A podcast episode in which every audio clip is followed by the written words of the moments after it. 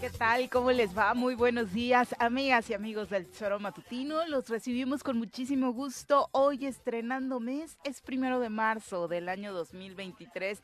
Ya entramos al tercer mes de este año y nos da muchísimo gusto seguir compartiendo con ustedes este espacio, el Tesoro Matutino, a través de la 103.7 de su FM, en internet en www.eltesoromatutino.com, en radiodesafío.mx y obviamente a través de las redes sociales que nos encanta que sean una vía que se ha convertido en esta, eh, que nos permite una interacción mucho más clara, precisa, oportuna y divertida con ustedes. Nos encuentran en Facebook, en YouTube, para que pues ahí se vayan generando sus comentarios, polémicas, críticas, análisis, hay un poco de todo y a nosotros nos encanta. Así que bienvenidos sean y por supuesto les deseamos que tengan un gran mes, eh, un mes que por supuesto se antoja eh, pues movido particularmente por este tema de evidenciar, porque es un mes eh, que tiene dentro de él este Día de la Mujer y por supuesto pues trata de revelarnos un poco cómo están las estadísticas y de que, bueno, desafortunadamente la situación sigue siendo muy compleja en torno a la violencia en contra de las mujeres en nuestro país, violencias de todo tipo y desafortunadamente año con año cuando llegamos a estas alturas del partido, pues desafortunadamente seguimos, nos, seguimos dando cuenta de que, bueno, desafortunadamente por muchas políticas públicas, disque presupuestos eh, con aumento, pues la situación para nosotras desafortunadamente, insisto, no cambia, sino incluso empeora. Señora Rece, ¿cómo le va? Muy buenos días. ¿Qué pasó, señorita Arias? Buenos días. Aquí, listos. ¿Listo? Listo, como todos los días. ¿Qué tal? ¿Qué ánimo traes para miércoles? Pues estuve en la Ciudad de México y cansadón. Ah, sí, desveladón. Bueno, del veladón, pues Aparte, un poquito también. los índices de contaminación estos días han dado, han andado fuertes y eso termina por complicar ¿no? la estancia. No duermes, no duermes bien, vienes ahí medio, medio acelerado, cabrón. Pero aquí estamos listos a ver a quién, con quién eh, Hoy no te toca pelear. No sé, depende. De los pepes. depende de los pepes. Yo estoy listo, cabrón. Pepe, ¿cómo te va? Muy buenos días. Bien, gracias, Viri. Gracias. Buenos días. Buenos días, Juanjo. Buenos días al auditorio. Pues también, como dice Juanjo, listo para lo que se venga lo de hoy. Pero bueno, tranquis, tranquis. Tranquis como eh, parece que ayer le fue tranquilo también al fiscal. Ah, estuvo en la comparecencia. Sí, sí hubo algunos reclamos fuertes con relación a a Tania Valentina, eh, mencionándole y preguntándole por qué el tema de la violencia en contra de las mujeres en el Estado sigue eh, de una manera latente, por qué no se ha llegado a la, a la investigación y a la conclusión de la investigación de algunos casos en, el, en la situación de las mujeres. Y eh, me parece que el fiscal cerró con un mensaje político en el sentido de que este, pues, también en que nadie me quiere, todos me odian, pero no, no diciéndole que todos me odian, sino hablando específicamente de que desafortunadamente con el gobernador no ha habido una buena relación y por ende pues quizá la delincuencia organizada lo que le da la lectura es río revuelto exactamente ganancia de la, la, delincuencia dice pues si estos están peleando que son los que deben de poner orden son los que tienen que prevenir son los que tienen que castigar son los que tienen que encontrar a los culpables de tema pues entonces como se pelean, pues entonces yo creo que tengo la posibilidad de actuar como yo quiera, ¿no? Entonces me parece que fue ese el marco de la de la comparecencia. Ya ayer mismo también sacaron el eh, calendario oficial, por decirlo así, de las comparecencias que tendrán los secretarios de despacho con relación a este cuarto informe de gobierno y este pues obviamente no van todos, si van eh, los eh, o las secretarías y dependencias que tienen pues quizá el mayor peso de la responsabilidad en el Estado empieza en el 6 de marzo y pues bueno, eso es lo que, lo ocurrió, lo que ocurrió el día de ayer. Vamos a saludar a quien nos acompaña en comentarios. Directamente desde la Suiza morelense, llega cargado de pulque, barbacoa y quesadillas, el polémico diputado local de la 54 legislatura, Pepe Casas. Bienvenido.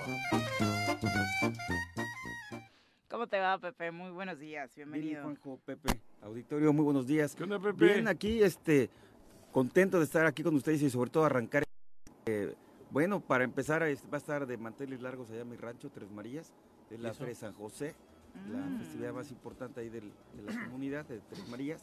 Y Pues es bueno, nuestro santo Pepe. Ahí vaya, siente que va a tener que echar unos pulquitos. O un miércoles. coyote. ¿Qué día es, Pepe? El 19 de marzo es el, el día de San José, Ujú. es el, Es el patrón que se celebra ahí El en- Papa eh, Es el... adoptivo. El, el putativo. No, adoptivo, ¿no? Pues lo adoptó. Ah, ¿lo adoptó? Sí. ¿Cómo. Juanjo? Pues lo offside. adoptó. Pues le dijeron, Eh, tú vas a ser el papá de... Pero si era el marido, ¿cómo adoptas al hijo? Ah, es correcto. Sí. Mm, No, pues Pero este Pero no, era su hijo no fue su biológico. hijo, su ¿Sí? hijo. Mm. Pero cuando nace, nace.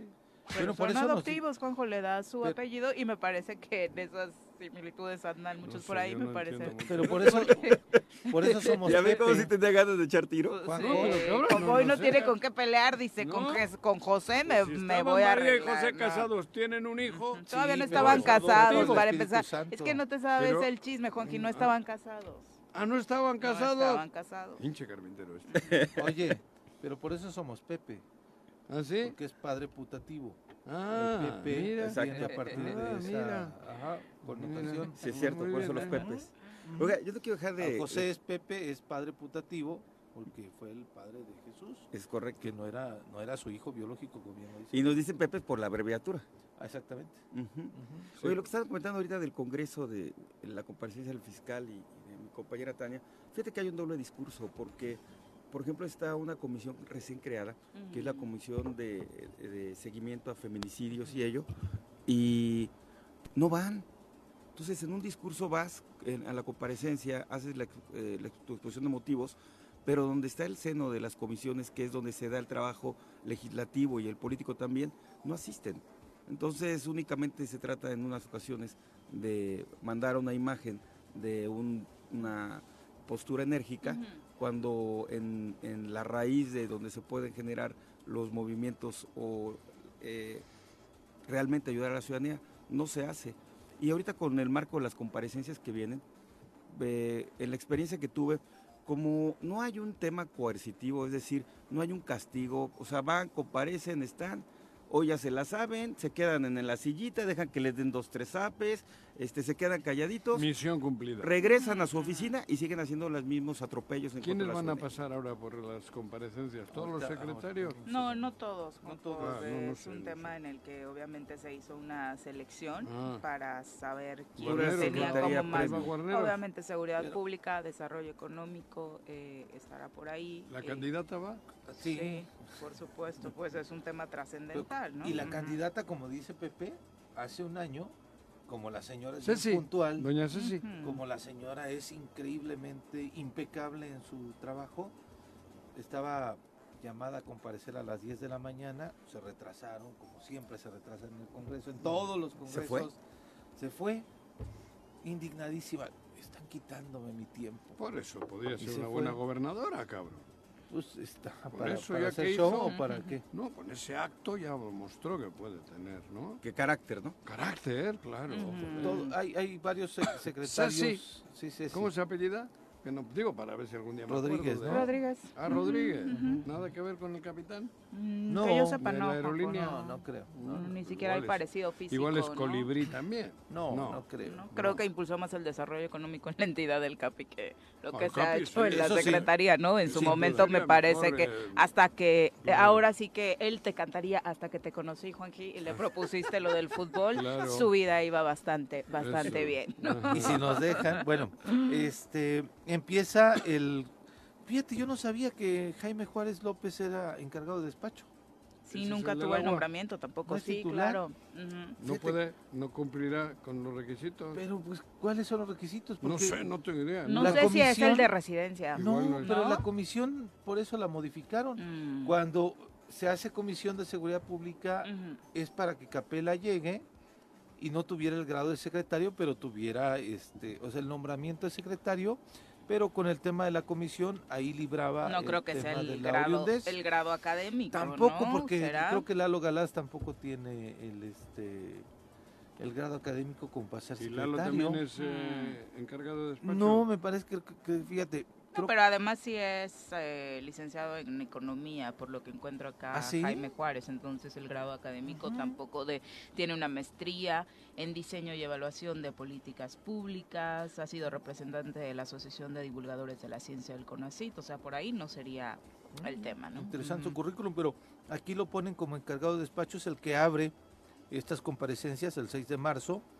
Después va la otra encargada de despacho, porque esa sí no cubre los requisitos para ser secretaria, porque no tiene la unión de eh, Le- Leticia Nolasco, la de Obras Públicas, Esa vino de México, de Ujú. Coyoacán, por eso. de- específicamente cuando sí. estaba Uli Uli ahí de, de, de- En el jurídico, ¿no? de jurídico y después sí tu- tuvo un tiempo como encargado de la delegación. ¿no? Sí, Tuvo un cuando se fue ahí. el que está prófugo. Ujú. Creo que no Ajá, está el otro, el tomate. El tomate. El tomate al- Mm. Y este perejil. Jitomata. No. Perejil. Se fue el jitomate y se quedó el perejil, güey. Y es, que, después- es que no ves tele, pero hay unos personajes famosos, Juanji, de la Ajá. jitomata y la perejila. El 7 Ah, sí. Divertidos. el de 7 la de marzo. le atiné. Le atinaste, Sí. es jitomata y perejila. Ah, yo pensé y- que sí Yo lo que- había dicho. que No, decía Juanji, no, eso. Juanji es real que Juanji no ve tele. No, No sé. No, sí, bueno, y Perejil después dije así porque se me asemeja. un- Es real. Dices el es que perejil, el, el ¿no? personaje de los de los hermanos. No, no, no, no sabía que había ninguna serie de esas, ¿en serio? El 7 de marzo va, va. Ceci. El 7 de marzo va El 7 la de marzo candidata. va la candidata, la secretaria de Desarrollo Económico. Impresionante la orla de esa chica. No, ya, de ella no voy a leer su currículum porque está realmente fuertísimo, Ah, ¿no? ¿sí? De hecho es lo que más presume, ¿no? Detrás de sus fotografías en esta imagen que ha estado compartiendo, que no creo que sea una campaña, pero hemos visto muchas fotografías de ella acompañadas de maestrías, diplomados, ¿Ah, doctorados. sí? Se la ha pasado estudiando. qué Pues yo creo que la ella, ¿no? gente ¿Y cuándo sale. trabaja? No sé. Ah. Es que cuando la ve la gente la reconoce y se desbordan en las calles. ¿Ah, sí? Sí. Como en Jutepec con una diputada que le gritan presidenta, presidenta. Y particularmente formando parte del gobierno de Cuauhtémoc Blanco, me parece que decir que depende de maestrías, doctorados, diplomados, No, que pues hagas no. un buen gobierno, pues es una contradicción. Eso Clarísimo. Cuauhtémoc- No, eso dice No. de ella, que Ah, que la gobernanza tiene que ver mucho con Con esa la- formación que presume detrás de su Y él ya presentó la primaria. ¿no?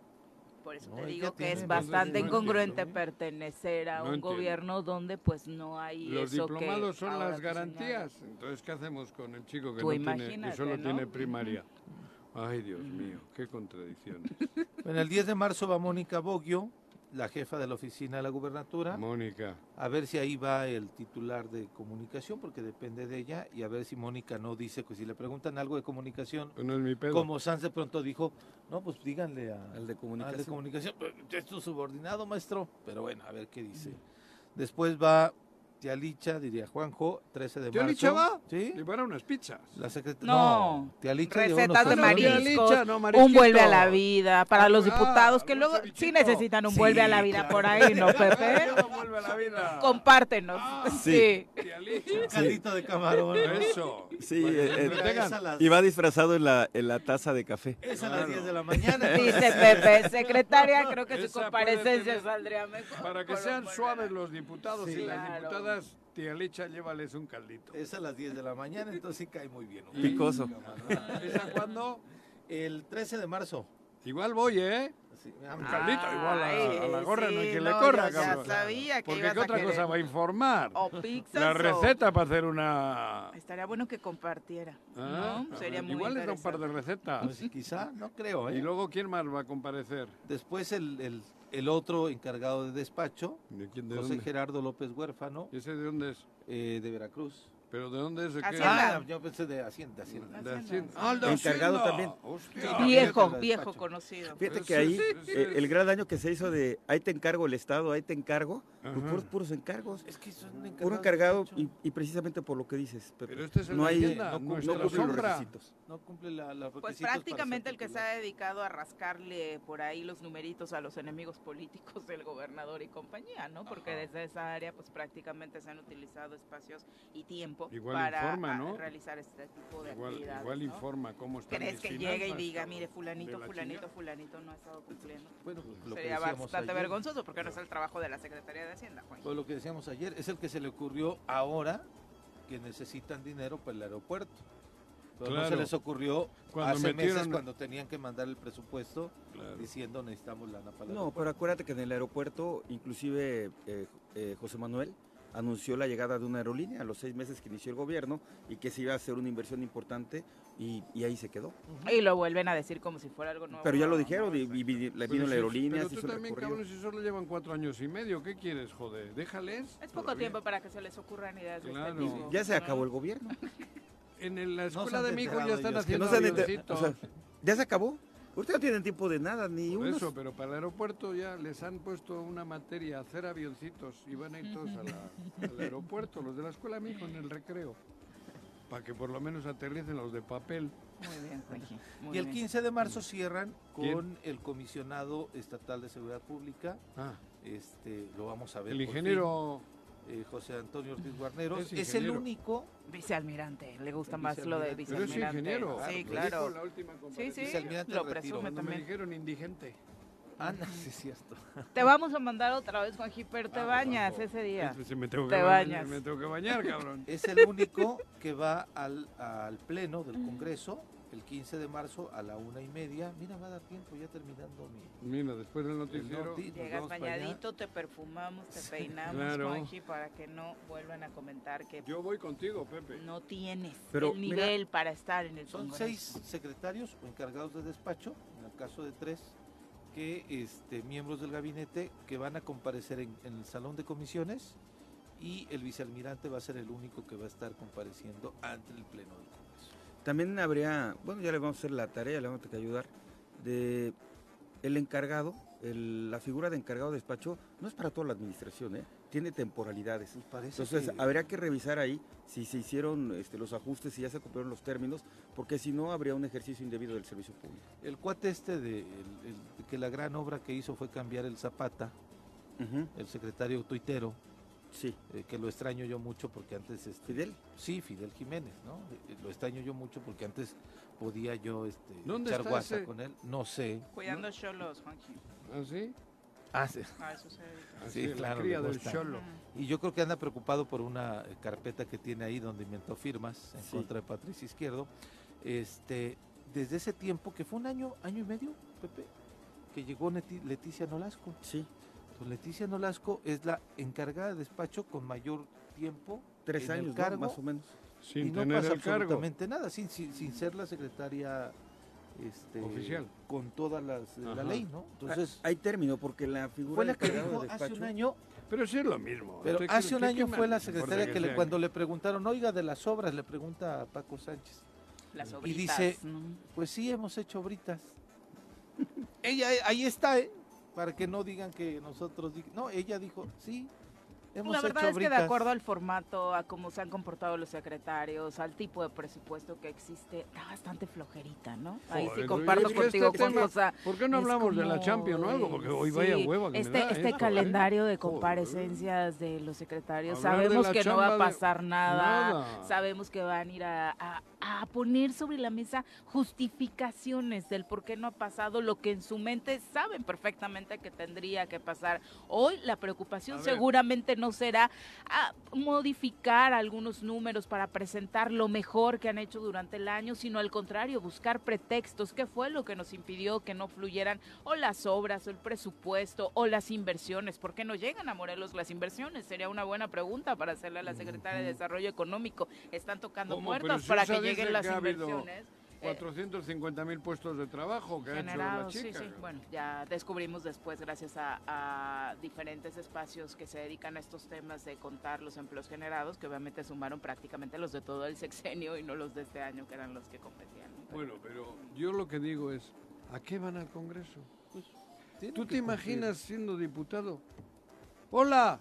Yo, yo le sería, hola, ¿cómo estás? Adiós. Pues puta, que le pregunta? Así, así y hago esa reflexión. Y, bueno, tú lo viviste, Pepe. Pero mira, Juanjo, no es lo mismo el, la primera comparecencia y la segunda cuando va arrancando el gobierno. Estamos hablando de una transición de un nuevo gobierno completamente diferente. Ahí está la evidencia de las comparecencias. Pero ahorita llega un secretario con cuatro años y medio de carga, de que le puedes preguntar a, a la de obras públicas, oiga, ¿qué ha hecho en cuatro años? Bueno, casi ninguno está desde el inicio. Por eso de decía estos la que de van a obras, que es la asistir. que Sí, hemos no. Esta Ceci Esos sí. cuatro años. Ceci ¿no? Ceci de Oye, las- ¿qué ha Ceci y? Guarneros, ¿no? De los que acabamos de Ajá, mencionar. bien, Ujú. sí, sí, sí, Viri. O sea, yo ya ahorita este informe, esta comparecencia te tiene que explicar lo que te dijo en la anterior, en la anterior, en la anterior, que las a ver hoy me dijiste las últimas ¿no? tres veces que, que ibas a cambiar las cámaras, que es, o sea, no hay que y el Pero no solamente tendrían que ir a contarte y a platicarte, ay, sí, Pepe, ¿sabes qué? O sea, de Pero lo que te dije el primer año, este tercero ya no, o este pero cuarto es con esa Tendría que pasar sí, algo. Sí, es lo que te digo que no es coercitivo. Es como un examen, oye, no cumpliste, entonces habría la posibilidad de removerte del cargo, de iniciarte un juicio político o algo, pero no sé si también de parte de los legisladores haya la voluntad de, de abrir esos frentes. Se puede, porque cuando un secretario que está al frente de una, simplemente, por ejemplo, en, en Hacienda, si no se llegan a los números de recaudación, hay un, hay un presupuesto que te dice, ¿sabes qué? Este año No vamos a les di recaudar recuerdes eso, güey. mil millones de pesos y no lo recaudas, hay un ejercicio individuo, hay un, hay un incumplimiento, pero nunca ha habido una sanción y yo creo que podría ser un primer ejercicio de hacerlo, porque los secretarios y secretarias llegan con un halo de que al contrario, los del poder son ellos, no los de los legisladores. Exactamente. Y ¿No? llegan a desafiar a los legisladores. y adoptan la misma postura que adopta el gobernador, desafiante, soberbio, este, denigrando el poder o desne- haciendo, siendo desneables. Y bueno, habrá que ver qué sucede después de esas comparecencias. Nada. Joder, Entonces, Pepe, perder el tiempo, pareces- Juanjo. Pues, pues por eso, cabrón. Pero es como, pues tienes que salir a la cancha. Y, y la de Guarneros, ¿Para qué eh, vas a.? No, el partido no, no importa, pero a la cancha hay que salir. fíjate, y Guarneros nada más con el hecho de estar, bueno, pero es que Juanjo, cosa, en el Congreso, ¿Qué? con toda la bola de asesinatos, muertes, violencia, o sea, eh, simplemente el Es hecho que ya esté parado en el Congreso, ojalá alguien eh, le pueda decir, pero volvemos a lo mismo. Pero Va a agachar la cabeza, va a decir sí, o bueno, él no es agachón, ¿eh? al contrario, es retador. Eh, Pero, ¿Y qué va a suceder? No, si no trae al otro que grita. Sí, ah, no, le encanta, Santomé. Ajá. Él es el, de- el verdadero Pa- operador. parece, ¿no? Sí. Pero es el otro que grita ahí desde, desde la curul, desde Se- atrás de las curules. Cuando y- hizo una comparecencia se molestó mucho cuando le dije, oiga, ¿y cómo le hace usted para vivir en Tabachines? ¿quién? Viven Ah, sí, viven. Sí, viven entra por la segunda sección, recién iniciábamos, ¿no? Digo, porque usted tiene una, Sí. una pensión de la Marina de tanto y, no, hombre, se ofendió y Santomés Marino también. ¿no? también es marino. Sí. Ah, viene Parte también del de equipo de Veracruz, ¿o qué? Guarneros Sí, de es que- inicio. Cuenta la sí. leyenda que cuando llegaron de Ujú. Veracruz, él, él con el otro que era... Llegaron por le el paso dicen de el Cortés, piloto, ¿o le por decían el dónde? piloto, no, los trajo, eh, bueno, los Ah, porque mandaron. Cortés venía por el paso de Cortés de Veracruz. Estos vinieron por otro lado. por otro lado. Ah, Entonces, cabrón. cuando llegaron y vieron los salarios de acá, oye, tráete a tal, tráete a tal, tráete a tal, entonces están Aquí están fascinados. tontos, ¿no? Aquí hay mucha lana. Aquí ganaban más, ganan más lana que con, con lo que ganaban en Veracruz. Fíjate, joder. Están fascinados ahí y por eso sale a la defensa de Claro. vicealmirante. Yo no lo conozco a ese chico, ¿no? Ni yo. Es ¿sabes también que yo, yo si me lo encuentro en la calle no sé quién Creo es. que no es vicealmirante. Y eso es No, no, terrible, no, digo Juanjo, porque ¿Es vicealmirante debe- también o qué? ¿No te Creo acuerdas que que, no. antes decían hay que conocer al policía de tu cuadra? Pues yo quisiera conocer quiénes son los que están al mando de la secretaría. A Pues este sí, tipo, si pues lo veo en la no. calle, no lo conozco. Pues déjate de tener. Mm, eh, Haz tiene alguna conocimiento, pero pendejada y que te lleven, ahí vas a ver. O ni eso. ¿Cómo? No, pues si les quieres conocer, digo, pues... No, bueno, digo, al ya no conocemos nadie en el de la esquina, ¿no? Porque no los cambian. Sí, al bajo menos este saber quiénes esquema. son, a decir, ay, si me están asaltando, lo veo en la calle, igual le es grito y le digo, oye, ayúdame. ahora que dicen ustedes, ¿no? Sí, bastante famosito, porque el tipo Santomé. lo que se ha encargado es confrontar. Ni siquiera Es se ha encargado de bravo. generar. Sí, le encanta. le Sí, encanta es el el que pleito, confronta. ¿no? Sí, Le encanta el tiene-. Eh, abusa de una buena dialéctica que tiene. Pero y- ahora, ahora tienen más fuerza, eh. Cuidado con los de la Marina, cabrón. Es capitán, Ah, bueno. Juanji. Es Capitán de capi- infa- el capi- infantería. Mira como Ujú. es capitán. Yo no soy marinero, soy Por ti seré, por ti seré. capitán. Bam, Hablábamos bam, del llamado que hace ayer el fiscal de Morelos, Uriel Carmona, a la unidad en el Estado. Envió este mensaje de que entre autoridades no pueden seguir siendo adversarios y se quieren conseguir resultados positivos sobre eh, la seguridad, particularmente en Morelos. El llamado es para seguir trabajando en unidad, para que no haya adversarios entre servidores públicos de ningún nivel y de ningún estrato. Nuestro trabajo es para las víctimas, para lograr el respeto a los derechos humanos el respeto a las minorías, el respeto al que necesita que lo represente en un tribunal. Mandar el mensaje de que entre autoridades somos adversarios solamente puede interpretarse como un síntoma de ingobernabilidad. Y eso solamente lo capitaliza la delincuencia. Juntos por Morelos, juntos hacemos más. Pues ahí está el mensaje de unidad que envía el fiscal. Sabemos que de pronto estos llamados también son al aire. Pero ha dicho sobre seguir todo porque trabajando después uni- ¿Cómo ha dicho? Empezó en unidad. en unidad. Seguir trabajando en unidad, pero si nunca, nunca le han dejado trabajar en unidad. Sí, han estado ahí. Si no, ni siquiera hubiera tocado el tema. No, no, Bueno, pero vamos, el inicio ¿no? de su plática ujú. eh, creo que inicia ujú. diciendo debemos de seguir trabajando en unidad. Si no le han dejado, si en Deberíamos de no- empezar a trabajar en Exacto. unidad. Sí. Luego sí lo ha dicho. Luego sí lo ha dicho, pero vamos, o sea, el cuando- tener al gobernador desde el minuto uno queriéndote romper la tibia y el peroné, pues eso no es trabajar en unidad, porque es lo que le han hecho, le han estado pegando patadas para ver cuándo se iba ya al hospital, cabrón. Y en el es Congreso de la típico Unión, del gobernador, llevando ¿no? el tema de, de ese chico que ustedes tienen de gobernador, ¿eh?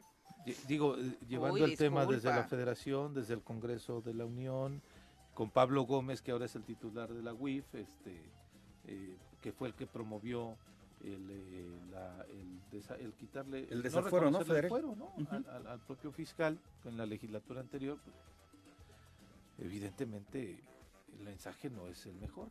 Y nunca ha habido una eh, coordinación entre autoridades, ¿no?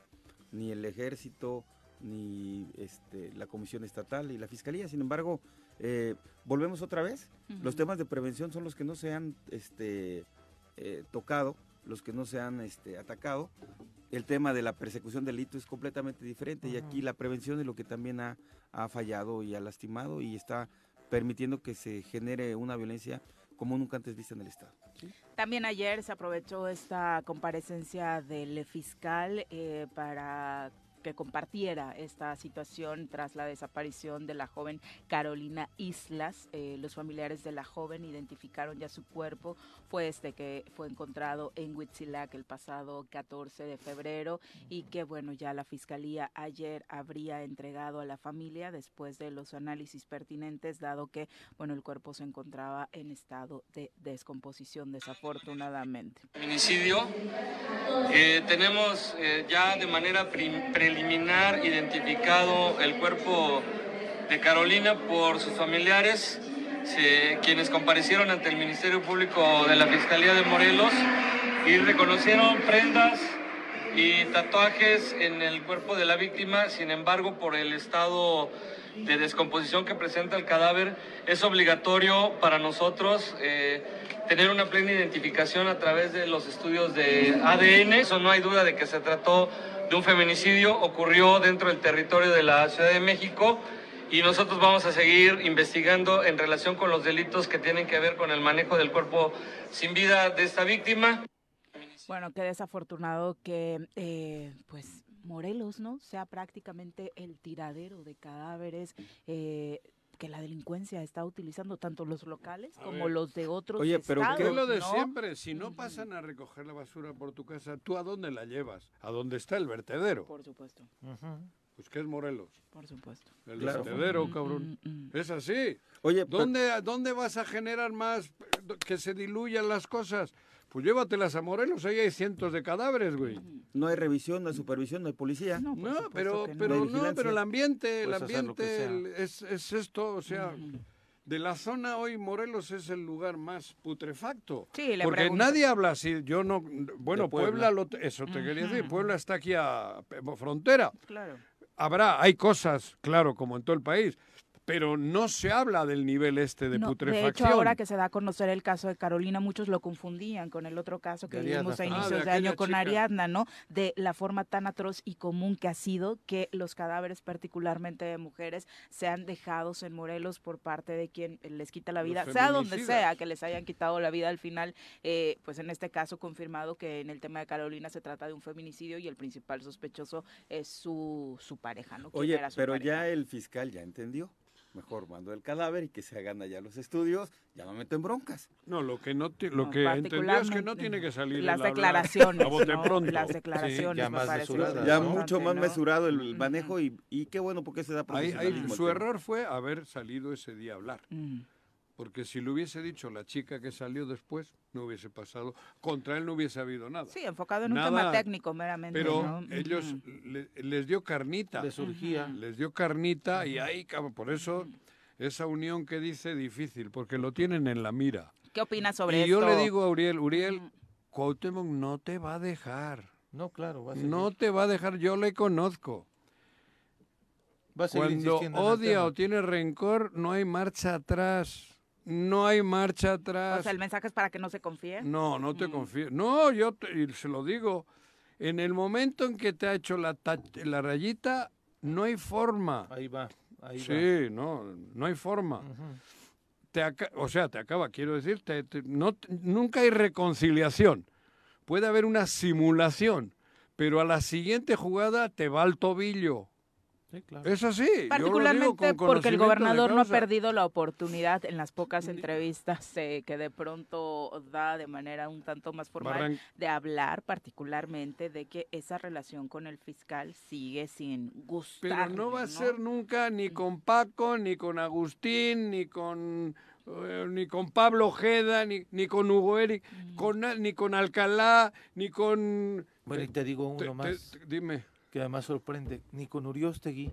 ni con Uriostegui. Uriostegui jamás le ha tirado el... o sea, No, pero es que es así, es, es que a- anali- es él, Todo el que no esté con él claro. es en contra de él. Y, y luego es... O el que le dicen es- que no está con él, ¿no? No, Porque no, en el si caso ya- de Uriostegui ni siquiera es que él lo No, pero haya en el, ya le han dicho dices, ¿no? y ya te hizo el tache. Alguien aquí de esos que dices que le hablan A la oreja. A la oreja Su Claro, Pepe Grillo el es el que le hace los, los perfiles. Sí, los, mediocres que tiene alrededor. Y que por cierto... Y él, como él, como él es así, lo saben. o Lo sea, es- pican. lo pican y ya, y ya, y ya valió madres. O sea, ya valió madres. Ahora me- Víctor Mercado se lleva bien con él. Algún día me dirán. Algún día me dirán. que terminarán mal. Algún día. ¿Sí? Sí, sí, sí, porque Víctor Mercado no es de su ganadería. Nunca lo quiso. No, recientemente. Es recientemente. Y a Víctor se la va a jugar. Ya verán, cuando alguno del entorno, el perejil o la zanahoria o estos que andan ahí alrededor, Jitomata. en la tomata, la, Jitomata. la jitomata, si, si- ellos algún día a Víctor también se la va a hacer. Verán, apunten lo que estoy diciendo, ¿eh? Se la va a hacer, porque no es de su entorno, no fue de su hábitat. Víctor, a Víctor no lo quería ni ver, me consta, me consta. Y ahora no sé, Víctor ha tenido la habilidad de, de- de estar ahí, de, De colarse, colarse. pero algún, en cuanto ocurra alguien con la jitomata o con el perejil o con eh, lo- eh, Cristian Carmona y estos que trae ahí, que son tres o cuatro, Que, que con su hermano creo que Víctor no, no, no las va No sé, bien, no ¿eh? sé. Me No, no dicen que sé. con su hermano pero verás, va a ser otro de los que tarde o temprano va- terminarán del lado va, a de terminar Pablo. en el, en el- Pero en quedaría como en el chismecito político, Juanjo, porque como morelense Bueno, la ¿qué? Es verdad que no me, estoy- me da igual si se llevan o se traicionan, porque Ah, al final terminarían, él, terminarían, hablo de mereci- él refiriéndome a la terminarían que pide mereciéndose. Uriel. ¿no? Uriel pide, Ah. lleva, Uriel lleva pidiendo eso los cuatro años. Ujú. Se dan la mano en el, como lo en el fútbol, Sí, en la, en la foto fair play, sí. ¿no? Pero ¿Cómo en dicen? Juega limpio, siente Juega tu limpio, liga. ¿eh? Juega limpio, juega, eh, ¿cómo Siente es? tu liga. Eso dijo ayer Uriel. arranca- Juega limpio, limpio, siente tu siente liga. tu liga. Partido. Arranca el pita el árbitro y le está apuntando Cuauhtémoc a ver para dónde va Uriel. Y, que- Y si no puede, él le manda a Terrazas, porque Terrazas era cochinoso. Así era, era, Uy, sí, era, no. era. Entonces. Terrazas dale. Y, y- y Uriel que va, juega limpio, De lo más juega tu liga, play, Terrazas, tapa. sí. Y le van a estar jodiendo, cabrón. Y es así, ese es el modus operandi de Morelos. Oye, o Uriel esperando así como el Veracruz y el Gober tirando como Guiñac. No, pero además Claro. Ojalá estuviera como Guiñac.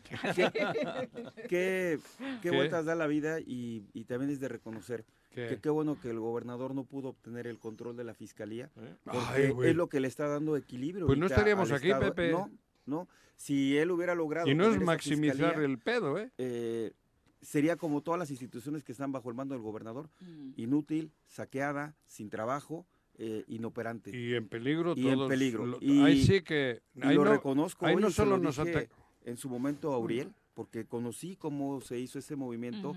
Qué bueno, porque efectivamente eh, la fiscalía, esa herramienta tan poderosa en manos de una persona como el gobernador, muchos de aquí ya no estaríamos este, platicando aquí en este micrófono, y No. mucho menos. Sería un... Estaríamos allá dentrito. O, o desaparecidos, este Híjole. Pepe, porque delicado. lamentablemente hay mucha cerrazón y hay mucha toma de decisiones equivocadas. Oye, y por cierto, pregunta, ¿dónde está el gobernador?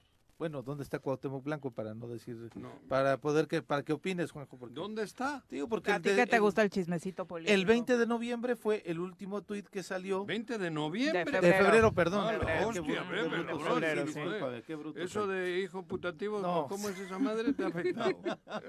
El 20 de febrero es la última actividad que 20 refieren de febrero. con los eh, líderes del mercado del Adolfo López Ah, Mateos. sí, con Juan ya Pons. después sacó ese ese tuit Y que- Cecilia, la candidata. Cecilia y Juan Pons, ¿no? Después Mira, ya- Juan Pons igual va para secretario de gobernación, de gobierno, Tal con vez, pues, Cecilia. tal vez él sí, sí lo, lo lleva con su equipo o es un coordinador de campaña, no sé. Ajá. Pero el último tuit que saca, que nos llenó a, a todos a todos de esperanza, fue ¿Cuál? el del 6 de, de hace seis días, ¿Cuál fue? Donde le dice a los diputados que en lugar de que hagan obras, mejor... Ah, que cedan a Zapac, Zapac, pero a, la. Cuando se dan las manifestaciones. Ah, sí, esa sí. es la última intervención que ha tenido. Cuando me emocioné mucho. Nada más el tuit, pero El desde el 20 es de, que- febrero, o sea, hace nueve días, Nueve días, no se sabe No nada. No ha hecho nada, ni una foto, ni ha No, firmado ni nada. Que no es de extrañar, ¿eh? Ni la del es 24 de febrero. El prácticamente la 24 de febrero sacaron una, un tuit nada más. Mira, joder. Nueve días, ¿dónde estará? No lo vi como rey ¿Y de ningún carnaval. No lo vi como rey de ningún carnaval, entonces ¿No no, lo lo el contrataron. Veracruz? ¿No? En el de Veracruz no estuvo, ¿No ha en Mérida estuvo? Gali, en Culiacán apedrearon a esta, bueno, le enviaron jitomatazos. Ni en el Azteca ido. No, Ah, bueno, no. No jugó esta semana. Los en el reyes ya pasaron, eso fue en enero, por lo del camello. No sé si en. Río de Janeiro por ahí estuvo en el carnaval. Ah, igual ha ser, estado ¿no? en Igual en Río, sí, sí. De Janeiro. Sí, porque Tú le cachaste un año, ¿te acuerdas?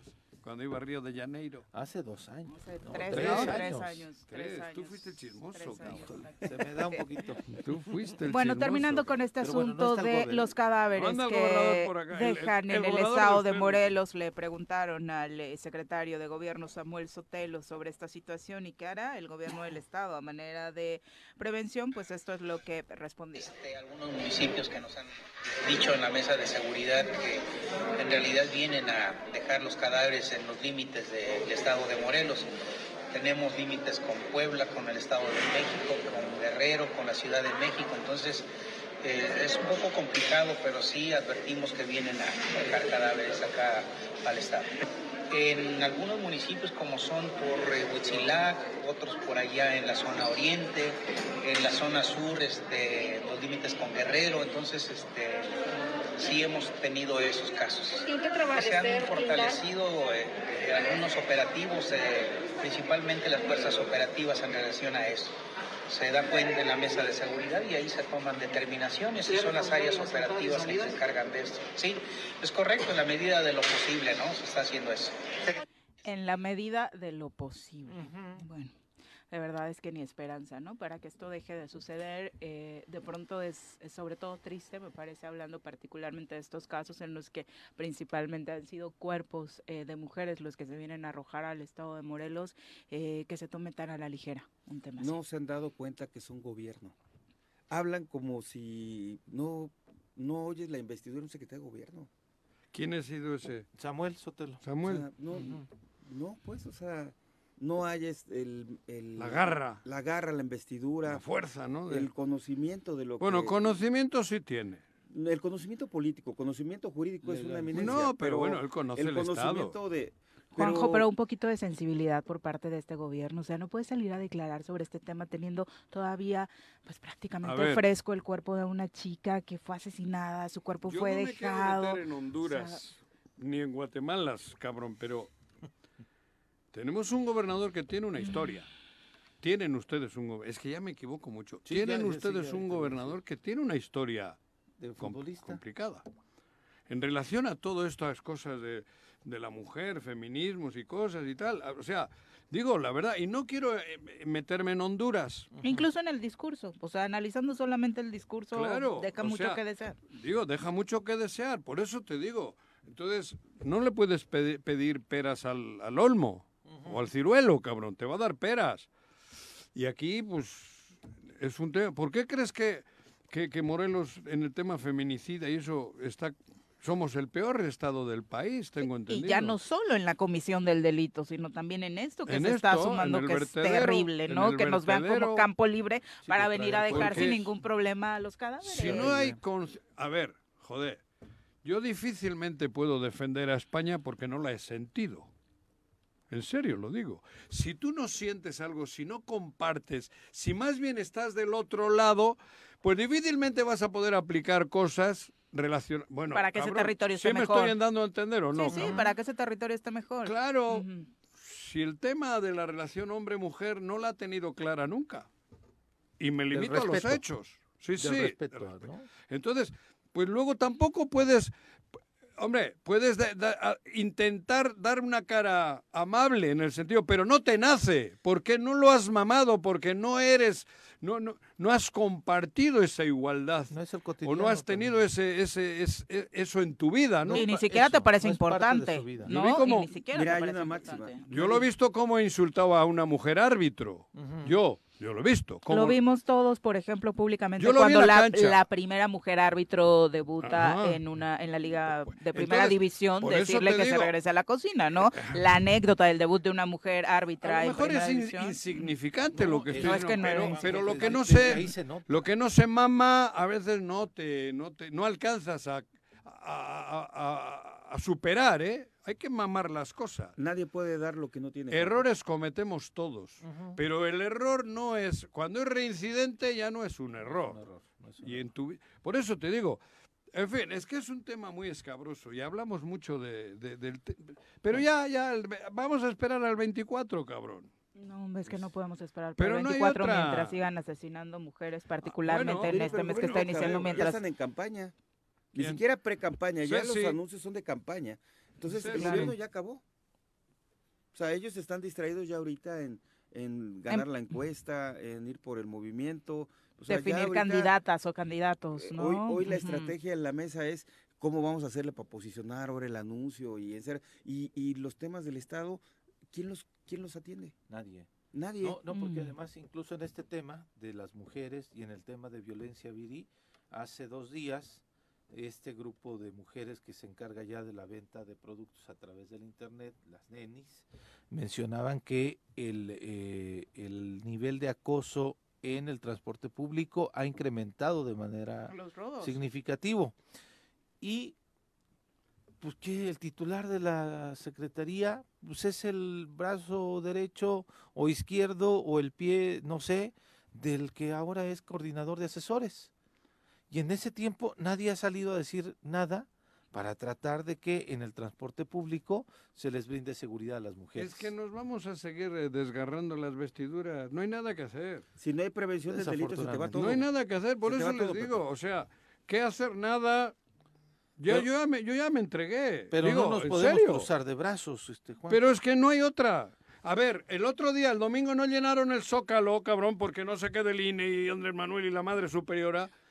¿Y cuándo has visto algo semejante vivir en este, en este vertedero de basura? Y, nadie, para eso nadie dice para salir ahí. Por eso les digo que el INE ni qué madres, güey. No, por eso ya, ya, ya vamos a darnos por al, en junio, del, ¿cuándo son las elecciones? Sí, 24. Por eso ya no se desgasten, vayan viendo con quién. No hay nada que hacer Yo, lo siento por las mujeres, lo siento por los trabajadores, lo siento por todo el mundo que vivimos en Morelos. No hay nada que hacer. Y no es pesimismo, es realismo. No tenemos nada que hacer hasta que llegue ese día y ese día, porque nadie quiere hacer nada. Qué casualidad que el domingo sí llenaron el zócalo. Cuando les tocas el interés solo, porque ahora el amor por Morelos no sería suficiente para llenar el zócalo 40 veces al, al, año, 40 al año. Deberíamos estar El amor por Morelos. ¿Qué? Es mentira, que el egoísmo nos ha ganado a todos. Hay que, ya tenemos que ir al 24, hacer un paréntesis en nuestras vidas como, como el avestruz. Tenemos que meterla, bueno, yo no sé, el avestruz, porque sí mete la cabeza Ah, sí, no lo he visto nunca, cabrón.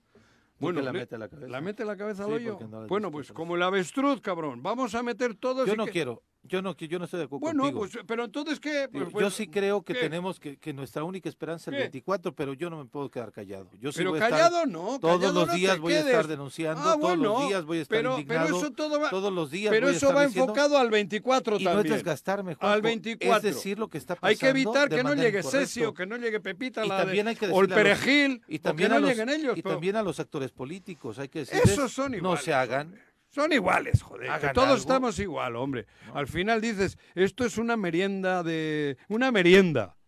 Iba a decir. Muy bien, Joaquín. Porque ya muy corregí bien, hasta el léxico. te enseño para que veas sí. al avestruz ah, escondiendo la, cabeza, la entierra y es un proceso que hace. Y tiene el culo paradito. Y es un proceso que hace este animal cuando tiene miedo. así está, pues todos vamos a hacer como el avestruz. Bueno, ya son las. bien el trasero. 7 con 49. No vaya a llegar. No vaya a llegar. para que les cuento. 7 con 49. y el otro, el otro. Volvemos. Toma, cabrón. Bueno, bueno.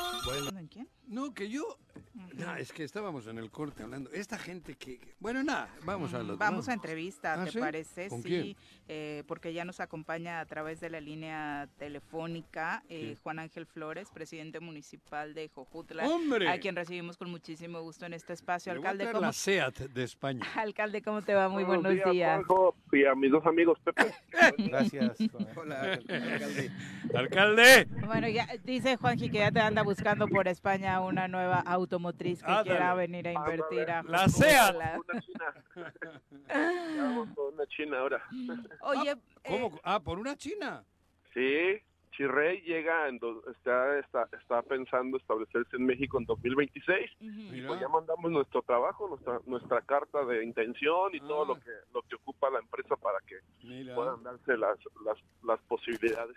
Cuéntanos un poquito de lo que sucedió alrededor de todo esto que generó, por un lado, obviamente la noticia se viraliza por tratarse de Tesla y porque todos los, eh, bueno, muchos estados estaban buscando que se estableciera ahí hasta que ayer se define Nuevo León, pero Jujutla participa activamente eh, trabajando asuntos que pueden convertir a esta zona, alcalde particularmente al municipio, en un punto donde sí puede llegar inversión gracias a esta apertura de Acapulco ya como puerto de carga.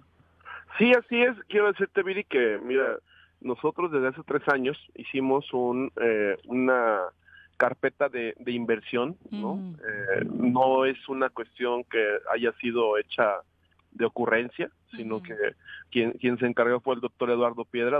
Eh, Eduardo Piedra fue eh, secretario particular de Pedro Asper Mella, secretario de Hacienda a nivel nacional, y fue el director de inversiones del, gobierno de Enrique Peña Nieto, es egresado de ITAM y es de Jujutla, mm. ¿no? Entonces él tiene una, una larga trayectoria en el tema económico del país, no no del Estado ni de Jujutla, no del país.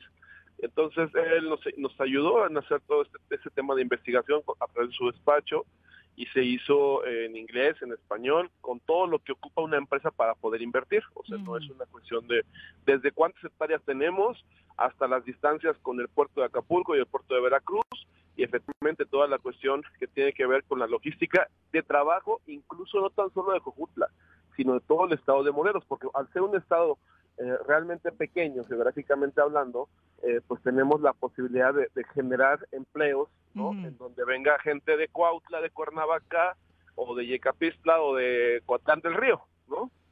Claro, o sea, lo como la canción. Todos los caminos conducen a Roma. Exacto.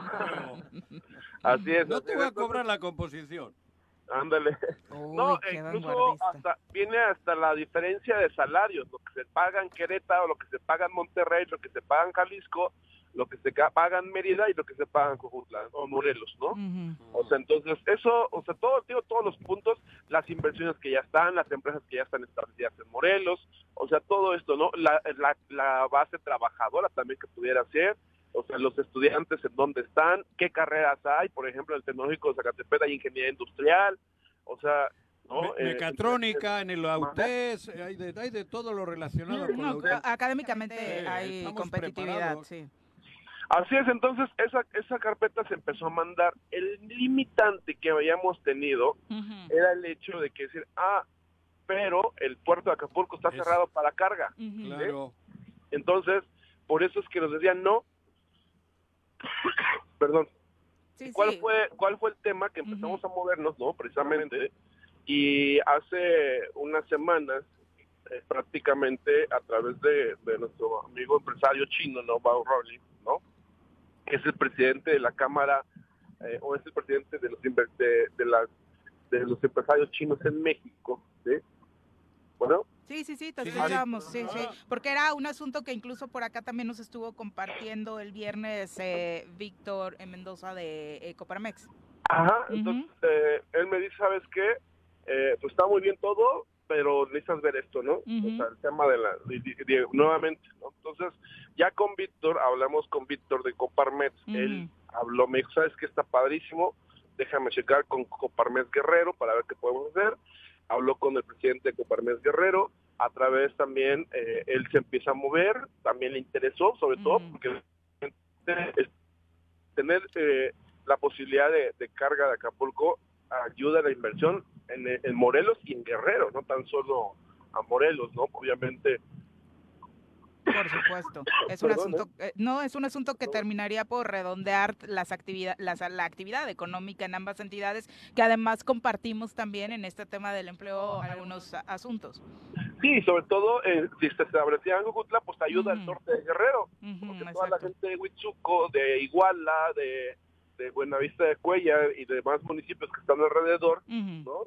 pueden venir a trabajar y sobre todo esto ayudaría muchísimo a generar mejores condiciones de seguridad para todo el estado de Morelos y de Guerrero, porque desgraciadamente al no haber industria, al no haber trabajo, muchos de los chicos o emigran o se dedican a cosas que no deben dedicarse, ¿no? Así de claro. Y entonces, ¿qué fue lo que sucedió? Que bueno, que eh, el, presidente de Coparmet habla en su momento con, con el gobierno del estado de Guerrero, con la gobernadora, con la secretaria de Economía, ¿sí? Del estado de Guerrero y, bueno, o sea, se hace ellos empiezan a, nos, nos, convocan a una reunión, pero no tan solo fue convocados a una reunión, ya trajeron al vicealmirante, eh, se me fue el nombre ahorita. Eh, pero es el director del CIPON Acapulco, es el sistema de puerto, sistema internacional de puerto de Acapulco, ¿sí? en donde nos dice, en tres meses estamos listos para iniciar los trabajos ya de eh, para poder volver nuevamente al, puerto de Acapulco a hacer un, un destino de carga e incluso ya tenemos hasta, nuestro primer cliente que es Nissan Morelos, ¿no? Okay. O, sea, entonces la verdad es que eso nos abrió totalmente las puertas, ¿no? Y mandamos nuevamente nuestra nuestra carpeta de inversión, que te digo, o sea, no es propiamente que se establezca nada más en Cojutla, puede estar en Puente de Vista, puede estar en Yecapista, en el Parque Industrial de O sea, digo, no no es un limitante el hecho de el tema es que se venga la inversión a Morelos, que veamos a Morelos como un todo y que todos pare, eh, jalemos parejo. A mí la verdad me dio mucha mucha pena, ¿no? Que algún secretario de economía, ¿no? O sea, de gobierno, en vez de que, o sea, bueno, Chara dijera, ¿sabes qué? Bueno, si hay errores, corrijo, ¿no? O sea, no, pues, es, es este ilógico que el puerto de Acapulco eh, salga, ¿no? O sea, eso, eso es recible, ¿no? O sea, digo, atacando, o sea, como si estuviéramos en la, cangre en la, en la cubeta del cangrejo y en vez de que le echemos ganas, digo, su función como secretario de Economía en su momento era haber hecho todo lo posible para que para que Morelos no se no se muriera en su desarrollo económico, que nunca se hubiera ido ni San Aguascalientes, por ejemplo, entre muchas otras cosas, ¿no? Pero bueno, son cuestiones que que la vida va generando y poniendo en su lugar a cada quien y lo que nosotros vamos a, nunca vamos a dejar de hacer es dejar de soñar y dejar de preparar a nuestra tierra para que el día de mañana se convierta y lo más pronto posible en una tierra de realmente de oportunidades y de esperanza y de esfuerzo que todos los Moreles estamos echándole para salir adelante. Además, eh, después de escuchar el viernes a Víctor de la Coparmex adelantándonos, él eh, por cuestiones de secrecía no quiso decir quién era el alcalde que estaba involucrado, un poquito ya después nos enteramos que eras tú, pero la verdad es que nos sorprendió gratamente ver este esfuerzo de Jojutla, incluso los tweets que le mandabas a Tesla, al alcalde, porque habíamos platicado durante la semana, ok, está esta discusión de Nuevo León sí, Nuevo León no, y hubo muchos gobernadores eh, de varias entidades del país país que alzaron la mano y dijeron, Tesla, aquí tenemos todo para recibirte, queremos generar empleos, tenemos infraestructura, esto es lo que te podemos ofrecer y sinceramente esperábamos que desde nuestra entidad surgiera algo así. Y, fue grato ver un poco la intención que se generó desde Cojutla con eh, cuestiones que no son utópicas, con cuestiones reales para que inversiones importantes puedan llegar a la entidad. Sí, así es, y de hecho te quiero decir que ya nos contrataron dos empresas, ¿no? Una empresa de papelería chin, de papelería, de fabricación de papelería, ¿no? No se preocupen, no van a matar nuestros árboles, porque no, eso lo traen de otros lados del material, la, la materia prima. Pero es que, o sea, a ver, estamos hablando de que tenemos 32 millones de habitantes en menos de dos horas, amiga. o sea, no es tan solo el 1.900.000 de, de Morelos. O sea, estamos hablando de 8 millones en la Ciudad de México, de 14 millones en el Estado de México, de 6 millones en Puebla, de 2 millones en Tlaxcala, de 2 millones, de 4 millones en Guerrero. O sea, estamos hablando de una, de, o sea, ¿no? De dos autopistas que nos comunican como la autopista del Sol y la autopista siglo XXI.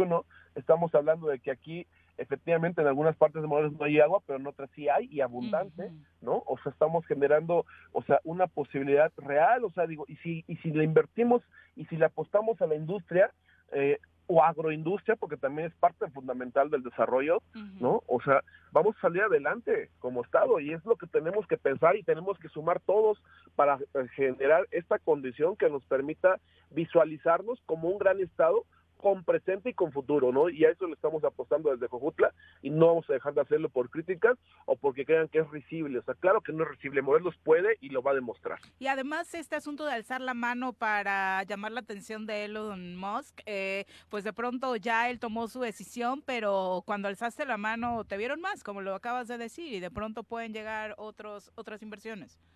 Eh, claro, porque finalmente, o sea, el hecho de que te digo de, de lo que estamos generando no es una ocurrencia, es un, hecho, es un estudio bien hecho que está, bueno, ya lo mandamos a Dubai incluso, ¿no? para que te des una idea, ¿no? O sea, ya, o sea, y nosotros pues total, las críticas siempre va a haber. Si haces, porque haces, si no haces, porque no haces.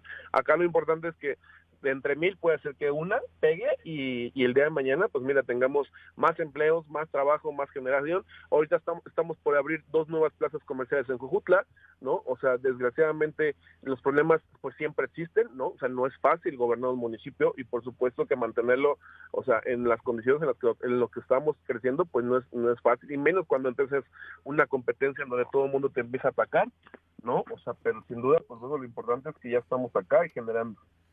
Oye, alcalde, eh, fíjate que ahorita que te escucho, Juan Ángel, me da mucho gusto porque acabas de tocar un punto modular, la improvisación de las autoridades. Evidentemente, eh, como dominas el tema y lo hablas con tanta claridad, me emociona, me emociona, pero creo que esto, eh, qué tristeza que no está haciendo eco en el, en el Congreso y en el mismo gobierno del Estado, porque esto yo creo que podría ser una carpeta que tendría que ser impulsada desde los primeros niveles del gobierno.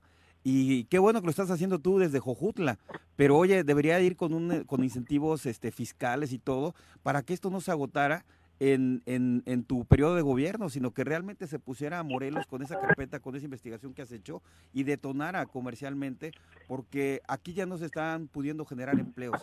Y lo que tú dices de atreverte a mandarle a Tesla, pero que se venga una empresa chiquita, viene a representar 100, 200, 300 empleos, viene a depositar dinero fresco para la entidad y de verdad mi reconocimiento porque además vas navegando contra corriente, maestro. Mira, amigo, eh, y Pepe, te agradezco tus palabras, pero bueno, finalmente te digo, eh, yo como presidente municipal no me no me fijé en lo que me habían dejado, ¿no? No me puse a, ay, Dios mío, me dejaron en bancarrota, ay, Dios mío, deben tanto, ay, Dios mío, no, ¿sabes qué? A ver, es lo que tienes y a partir de lo que tienes tienes que empezar a construir, ¿no? O sea, entonces yo yo no soy así de, ah, pues a ver, ¿por qué no lo hacen? O sea, no no lo hacen, yo lo hago, ¿no? Y si no les gusta, pues no ¿no? Hay que hacerlo. Y Pepe, te digo, Morelos tiene toda esa posibilidad. Estamos en medio de la gran urbe, ¿no? Que es la zona metropolitana de la Ciudad de México. Estamos eh, con un aeropuerto que le faltan eh, no no sé bien, tampoco a ver si no se ríen, pero a mí me dijeron, ¿no? una persona que sabe, que conoce el aeropuerto de Cuernavaca, que solamente le faltan unos cuantos metros, igual y soy tonto, pero no lo sé, digo, en algún momento lo sabré, ¿no? Para que se pueda convertir en un este en un aeropuerto de carga. Bueno, si le faltan metros y ya no hay terreno, pues se compran los terrenos que están enfrente, ¿no? No lo sé, te digo, igual y, y yo Sí, es una versión que hemos escuchado en, otras ocasiones, no está tan, en el mar, ¿no? tan equivocada, ¿no? Sí, claro, o sea, igual, te digo, tampoco no voy a decir, ah, sí, ya me voy a meter a, comprar o a, proponer comprar, o sea, digo, pues también no, necesito un diagnóstico y no lo he hecho del aeropuerto porque ahí sí ya sale totalmente de mis facultades. Pero bueno, si fuera posible, pues sabes qué, pues compramos los terrenos de enfrente, ¿no? Y que se amplíe la pista. Eh, si no es posible, bueno, y ya está la posibilidad de Acapulco, pues promovamos al Estado, porque nada más cuanto ahorita el problema que hay eh, entre, entre dos naciones las más poderosas del mundo, entre China y Estados Unidos, ¿qué está generando? Que el comercio chino esté complicándosele para la venta de su principal socio comercial, que es Estados Unidos, ¿no? Entonces, ¿qué se está generando? Pues bueno, que, que estas empresas digan, ¿sabes qué? Pues sí, soy China y me quedo en China, pero abro otra empresa en México y a partir de ahí sigo vendiendo a Estados Unidos. necesito sacar producto. al resto del mundo. ¿eh? Necesito sacar producto por algún lado. Claro, exacto. O hacerlo en otro lado, ¿no? o sea, digo, y al final eso es lo que se está, se está abriendo como posibilidad. Y te digo, este estudio que nosotros hicimos de la carpeta de inversión de Jujutla es un estudio bien hecho, o sea, no es una cuestión de ocurrencia, te digo, entiende todo lo que una empresa necesita saber, ¿no? Y por supuesto, el hecho de que Jujutla lo esté, lo esté eh, promocionando para decir, ¿sabes qué? Si están acá, pues no, no nos van a pagar los impuestos que se deben de pagar porque vamos a, hacer, vamos a generar un tema de incentivos como se le hacía en otros lados pues para que sea lo más barato. No tenemos tierra, eso sí, es lo único, no tenemos tierra gratuita, eso sí, porque al final es propiedad, pero bueno, finalmente hay gente que tiene la facilidad y la posibilidad, y sobre todo en terrenos que son que no son de riesgo, no son terrenos productivos de campo, ¿no? Y que tienen esa posibilidad, y estamos hablando de alrededor de 600 hectáreas, que muy bien cabe ahí eh, varias empresas. Parque industrial. Exacto. El parque industrial, la zona del aeropuerto que necesita. Bueno, tú sabes eso de la pista, ¿no? Si era real que les faltaban unos metros nada más para convertirse en pista sí, pero son fáciles de solucionar. O sea, el aeropuerto tiene todo para estar eh, comercialmente activo y sin ningún problema. Lo que falta es la intención, ¿no? De una autoridad. Lo que falta en ocasiones es madre y padre. Ándale. y, de hecho ya les tengo que colgar porque acá están mis hijos y los voy a llevar a la escuela y ya están ah. enojados de que no hablo con ellos y eso son... creí que por las groserías de Juanji, pero sí es mejor. Hola. Hola, campeones. La nueva generación. Alcalde, muchas gracias por la comunicación. Un abrazo. Hasta luego. Que le vayan a Tigres de Autepec. ¡Ah!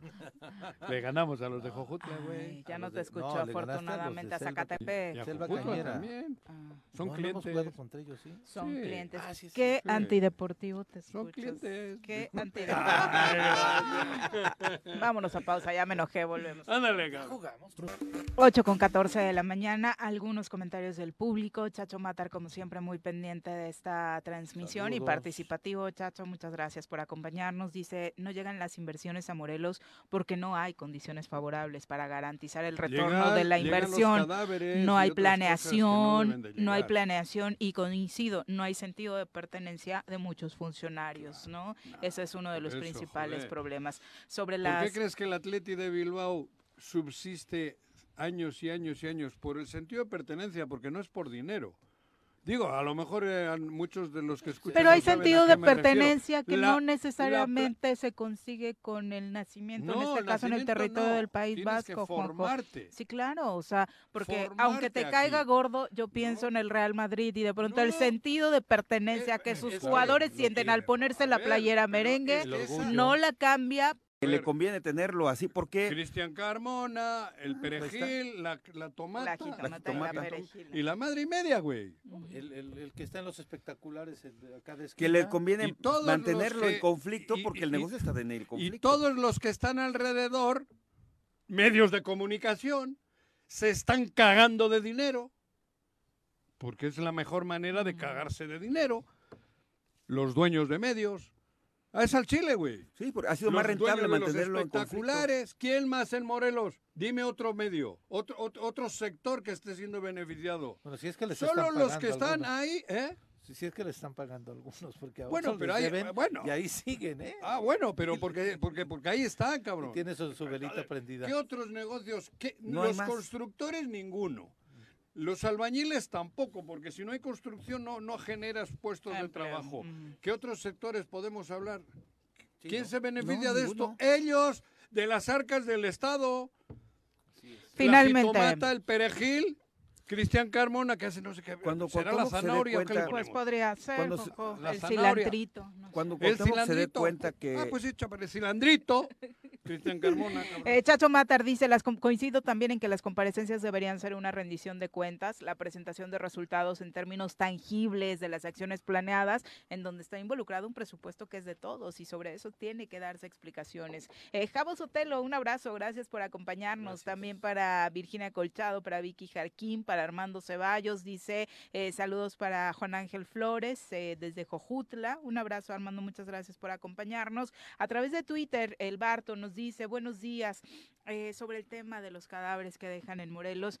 ¿Por qué no hacen algo tan sencillo como poner retenes en las entradas del Estado, eh, mejorar la seguridad en los límites? Sería, eh, pues de alguna u otra forma, inhibir eh, esta situación eh, o al menos los delincuentes le piensan antes de venir a, a tirar estos cuerpos. ¿Por qué crees La verdad, que vienen? Porque no hay eso. la verdad dice, estamos muy mal en materia de seguridad. Nunca, nunca hay eh, otra situación más que andarse peleando. Pero se ¿no? reúnen todos los juees o qué día se reúnen? En la mesa de juego. Son Pues no, de día, pero... Y van rotando. Sí. Nadie se da sí. cuenta. Van de turismo a los municipios, se hacen unas fotos bonitas, unas mesas con unos manteles espectaculares. Por eso decía el secretario de gobierno en el la audio, ONU, en las declaraciones de ayer, esta situación de, es que varios alcaldes se han quejado de que vienen a tirar cadáveres. Es que no te puedes enterar de esta situación hasta que te digan los alcaldes. Ah, joder, O sea, Oye, por las Dios. declaraciones del secretario de gobierno con lo de Tepoztlán, ahora que se canceló lo del tema del brinco. Más cuando, cuando, cuando estamos en un esquema de mando Es que a esto coordinado, les que ellos brinco y creen el que es ir a un motel a echar el claro. palito, güey. No, que ellos tienen el mando. 8 con insisto, 23. Es Vamos verdad, a las güey. recomendaciones Esos conocen el brinco para eso. Está con nosotros Benjamín Nava, a quien recibimos con muchísimo gusto. Benja, ¿cómo te va? Con Muy el días. primaveral gusto de compartir la mesa con Ahora sí, ya el calorcito todavía, rico hasta el estamos en 21. primavera. Pues hasta el con este calor 21. ya Ah, por el clima, pero no la fecha. Bueno, En marzo, el es el 20. mes primaveral. primaveral. es primaveral. Ah, ah, ah. Bueno, y a propósito Bueno, que te es hoy aclarar, uno, sí, no, está bien. un mes, güey. No te 21 de poquito- marzo. un poquito 21 de desfasado. marzo. ¿Eh? 20 días. 20 días 20 desfasado, días. nada más. Pero lo que me refiero es el calor, pues que ya Sí, se ya siente, ¿no? está. Ya, en eso Ujú. estamos de acuerdo. Bueno, a partir de este mes hay, eh, vamos a referirnos a este que es el primer día, a las efemérides literarias. Ah, Fíjate, ok. mañana más Literarias. todos los Ajá. escritores, escritoras y, y obras que nos tienen alguna evocación para todos nosotros, ¿no? Ok. Por ejemplo, el 2 de marzo, mañana 2 de marzo, es el aniversario de Tom Wolfe, el creador del nuevo periodismo, no, el New Journalist, como le llaman en ¿Cómo, inglés. cómo? El nuevo periodismo. ¿Quién es ese güey? Tom Wolfe, periodista, ah. escritor, que llama- novelista, Ajá. que escribió una novela que se llama La hoguera de las vanidades y otra que se llama Todo un hombre. Mm, La y hoguera de las precisamente vanidades, sí La es hoguera de muy- vanidades muy ¿De dónde conocida es y es película Estados- estadounidense, Es, sí, gringo. es gringo. Y es, eh, es el creador, insisto, del, del nuevo periodismo. El 6 de marzo del 27 nació Gabriel García Márquez. Ya el todos sabemos. El Gabo. el Gabo, Cien años de soledad. Sí. Erindir y su abuela vi- viendo llorar en Macondo. Bueno, clásicos voy a de la hacer seis E- ese es mi favorito, la Yo voy a increíble y triste la historia de la. Cándida Heréndira Voy a- y su desalmada abuela. Para empezar, el título me parece fascinante. Barroco sí. totalmente y surrealista. Yo ¿no? voy a escribir seis años de Vale Madre. Pero Oh, ya. Creo que te quedaría mejor en tu caso Crónica de una muerte anunciada. ¿La- la mía? La de Morelos. Ah, la La de Morelos. Morelos. ¿No? sí, Con este gobierno, sí, o sea, de verdad. Títulos No, tan no, sugerentes, ¿no? Para las realidades que estamos viviendo, años, ¿no? ¿eh? El 9 de marzo falleció, pero Morelos, fíjate, ese le va a gustar a, a Juanjo. ¿Cuál? ¿Cuál? El 9 de marzo falleció Charles Bukowski, el, el escritor del realismo sucio, Sucio. del realismo sucio que estamos viviendo en Morelos, Exactamente. ¿sí? Y este poeta y principal exponente de ese de esa corriente del realismo, re- es un realismo exagerado, Extremo. extremo, exacto. El 19 de marzo falleció Jaime Sabines, autor de Torumba y entre otros poemas. Los muchos, amorosos callan, amorosos. los Oye, amorosos ese callan. es que se confundió, ¿no? Jaime Sabines y Borges. Y Ahí mezcló Vicente Fox. Un- hizo una mezcla extraña. Y ¿no? hizo a, a- a- ¿cómo le llamó José, José Arturo Jorge? Jorge Borges. Luis, Jorge Luis. Jorge Ah, Luis. bueno, era, sí. Bueno, Pero esas son las... ¿Y ese dónde? ¿Qué pasó? ¿Que se murió o no? Ah, pues Chapaneco. No, pero- Pero la el, el porque 19 de marzo. ¿Falleció? Falleció 19 de Ah, marzo. Del... Ah, no traigo el año. Chiapaneco, ¿no? Chapaneco. Chapaneco. sí. sí. Ah, 99. Su hijo fue Aquí está, gobernador. en el 99. Del Exacto. 99. Su Y hijo también fue gobernador. él también fue senador, ¿no? O diputado federal. Yo creo que Fue un Jaime hombre muy activo en la muy política, activo, la sí. verdad. Ok, en 2008 falleció el escritor, ah, este se van, a- no todos nos vamos a acordar, Arthur C. Clarke, autor de 2001, Odisea del Espacio, Odisea del película de Espacio, Stanley sí. Kubrick clásica también, o sea, son, son referencias, ¿no? Pues yo no tengo ni idea. cabrón. Es de los primeros, no? seguramente la viste en algún momento, fue de los primeros acercamientos a la Ciencia trama ficción. del espacio Sí. y demás. Sí, Pero y todos se van a acordar. yo- yo este, no empezaron los de cosa. tú no te acuerdas ni de la película No. que se estrenó ayer, Juanji, no, la no, verdad. la verdad no. eres todo un caso, Juanji. Sí, todo. En el 80 y- en- Solo se acuerda de Gatúbela con Halle Berry. Gatúbela, pero no de la película. en De el Halle. tejado ella, sí. Ah, bueno, sí, de la película. Ay, sí, es una imagen que no la he podido borrar de es mi de mente. reconocerse la buena memoria del Allá en el compañero tejado. Os- ¿Qué tal? me hubiese Muy gustado bueno. ser gato. Bueno, Sin- eh, pero ga- gato sin capar. ¿eh? otro- Porque ya capado ya pasó. No esterilizado tampoco. Nada, no, no. Una efeméride un poco lejana, pero muy importante para el romanticismo mundial, el romanticismo europeo y sobre todo el alemán que inaugura eh, John, Johann von Goethe, Goethe. el, auto- Goethe. El autor de Las penas del joven Werther y. Fausto, clásica Ujú. también, Ajá. el teatro, ¿no? En, en 1905, ah, y otra, otra referencia de la, de la literatura este, de ciencia ficción, Julio Verne, Joder. Mm. uno de los padres de las novelas de aventuras y de ciencia ficción. Claro, como- Era bastante pesado que te pusieran de chiquito a leer a Julio Verne, ¿no? Creo que dentro de en la escuela era un acercamiento no tan Sí, ideal nada más. para te- acercarte a la te daban- lectura, Yo me ¿no? acuerdo que nos daban los resúmenes Mm. de las, de Sí, las porque es, novelas. es pesadito Sí, cuando estás sí, sí, chiquitín. cuando estás pues son muy- Pues es son novelas Sí, pesadas. claro. La vuelta en 80 ¿De dónde días, francés. Eso. Ah, Mm. ¿verdad? Eh, Ah, aquí pues sí, equivoqué. pues si la cagabas, güey. No, pues si me quieres agarrar en curva, mira, yo estoy bien preparado. Walt Whitman, a ver, Walt Whitman, ¿quién ha oído hablar de Walt Whitman? También el autor poesía, de Hojas ¿no? de Hierba. Mm. Sí, de, falleció en, ocho- en 1892, eh, poeta Pero vanguardista, marzo. ¿Estás gringo. de- de También efemérides? todos en marzo, Ujú. 25 de marzo del, 90, y- del 1892. En 28 de marzo nació Santa Teresa de Jesús, poeta mística española, creadora de Caminos de Perfección, Conceptos del Amor de Dios y Castillo Interior y las Moradas. Es el libro clásico gordo, del... Era una monja, perdón por la expresión, pero una, mi maestra de literatura española, de siglo de oro español, le dijo, y muchos alumnos este, se indignaron, yo no, dijo, no, Santa Teresa era una monja cabrona. Tiene un carácter, pues por eso fundó Ujú. 15 monasterios Sí, en España, sí, todo- pero- caminó y pero, andó y bueno, tenía no a carácter. hoy. Además muy guapa. Vez en en general no te caen Y además bien las, gente- las personas que se han dedicado a No, esos pero ella, ella Pero es- ella de- digamos que desacralizó Sí. precisamente la iglesia y era una rebelde, ¿no? por eso es la Sí, expresión, sí cabe, bueno, bueno. aunque a algunos no les gustó por la Bueno, expresión. Una fe- efeméride que no te va a gustar, nace en 36, en marzo, Mario Vargas Llosa, autor de La ciudad de los perros, La tía Julia y El escribidor, entre otras novelas. En el 41 Y falleció... ahorita nadie se ha metido con él porque le anda escribiendo novelas a su ex, Ah, pero sí, no sí, fuera Shakira. ¿verdad? Pero ahora él a través de la literatura. le ganó Shakira ya. ¿No? No, y además con esas novelitas rosas que se aventó en, en, en Ola con Mm. esta señora, híjole. Yo cuando ando estreñido. Y bueno, si quieres ser candidato, que no te apoye. Ah, sí, también. Porque cuando voy al al baño. Qué cosa apoya, le va Se mal. le echa a perder. Tan de mal gusto diciendo que por culpa de Isabel ya no le funcionaba aquellito, que mejor se hubiera quedado con la ex, porque allá a pesar de Oye, la edad a sí esa le edad haciendo esas o sea, ridiculeces de pena Pero ajena. ¿eh? ¿quién? ¿Vargas Llosa habla? Sí, Sí, eso. sí, bueno, ya lo saben.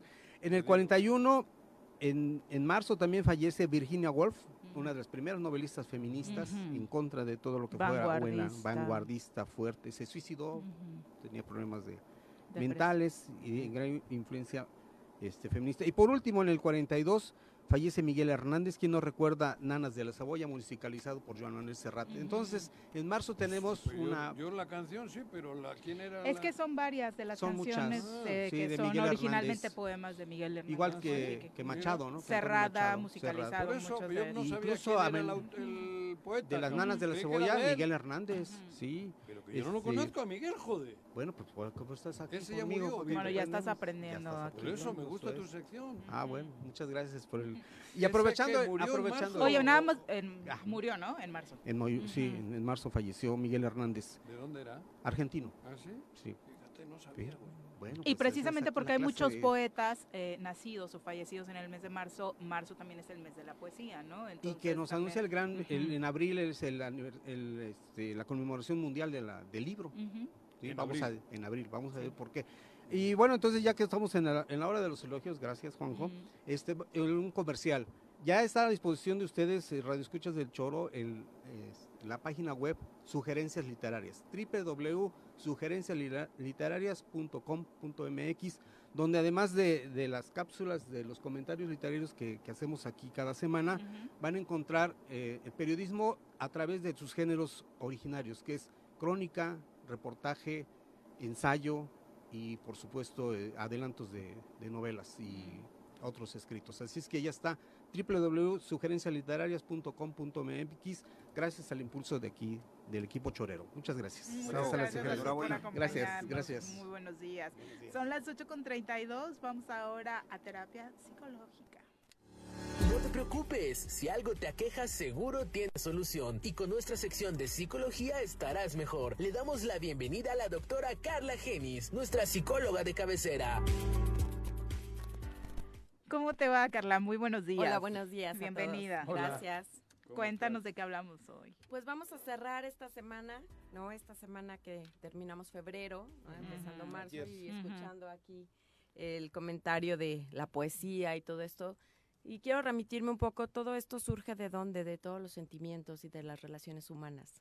Surge de todas las relaciones de amor y desamor que vivimos constantemente en nuestras vidas. Y a veces creemos que tener relaciones interpersonales tiene que ver con una sola etiqueta, ¿no? Soy, soy mamá, o soy pareja, o soy hija, o soy amiga, o soy... Y ahí nos encajonamos y se queda ahí. Pero no es cierto. Muchas ocasiones este tipo de relaciones están matizadas por diferentes tipos de sentimientos o amor, como podemos llamarle, en donde tiene que haber un equilibrio, tiene que haber un todo, ¿no? Una relación eh, está matizada de muchas formas. Por ejemplo, relaciones amorosas de experiencia. Las experiencias son las vivencias, las cosas que me gusta realizar, las cosas que me apasionan, actividades, deportes, hobbies, etcétera. Sexo, Claro, todo esto tiene que ver con, todo, ¿no? Por supuesto, Digo. pero tiene que ver con la experiencia, ¿no? Lo que sentimos a través de estas vivencias. Y todo eso va demarcando nuestra conducta y todo eso va, va manejando Ajá. el tipo de relación que tenemos con los que nos rodean. Otro tipo es el estético, ¿no? Las relaciones amorosas estéticas, cuando a mí me gusta algo, ¿no? el, el- el arte, ¿no? La pintura, la poesía. Cuando a mí me gustan estos, eh, eh, lo que me causa admiración. ¿No? Y es muy importante tener una admiración por algo, por alguien, por una situación. Es importantísimo. montaña, Cualquier el relación bosque, ¿no? está basada en la admiración. Yo tengo que admirar a un otro, tengo que verle al otro algo que me gustaría o anhelo Mm. o, o deseo, porque eso me motiva, ¿no?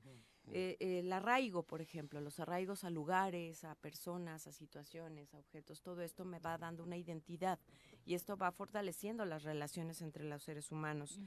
Los lazos de amigos, ¿no? Esta fraternidad, esa confianza, Uh. esta este cariño que se como- entabla entre Cada- otros, Cada día está ¿no? más turbio ese, ¿no? todo eso se turba, ¿por qué? Porque el amor propio también eh, juega un papel importantísimo, ¿no? El cuidado que me doy a mí mismo, ¿no? La autoestima de la que ya hemos hablado, eh, el amor familiar, estos cuidados y, y relaciones en lazos familiares que a veces no son consanguíneos, pero a veces son personas que están en nuestra vida de una manera tan presencial que puede sentirse una familiaridad con alguien que no lleva mi sangre o mi La apellido, familia ¿no? política, ¿no? Que O, se- o que los llega- famosos amigos que uno elige. La ¿no? familia que uno elige, ¿no? Ajá, por eso, sí, ¿no? Eh, lo, lo pasional, ¿Cuál? lo pasional, el amor Ah, pasional, la pasión, sí. que nos mueve a partir de, de los deseos. En este caso entran aquí los deseos sexuales, Eso, ¿no? ¿no? Todo ser humano está movido por deseos.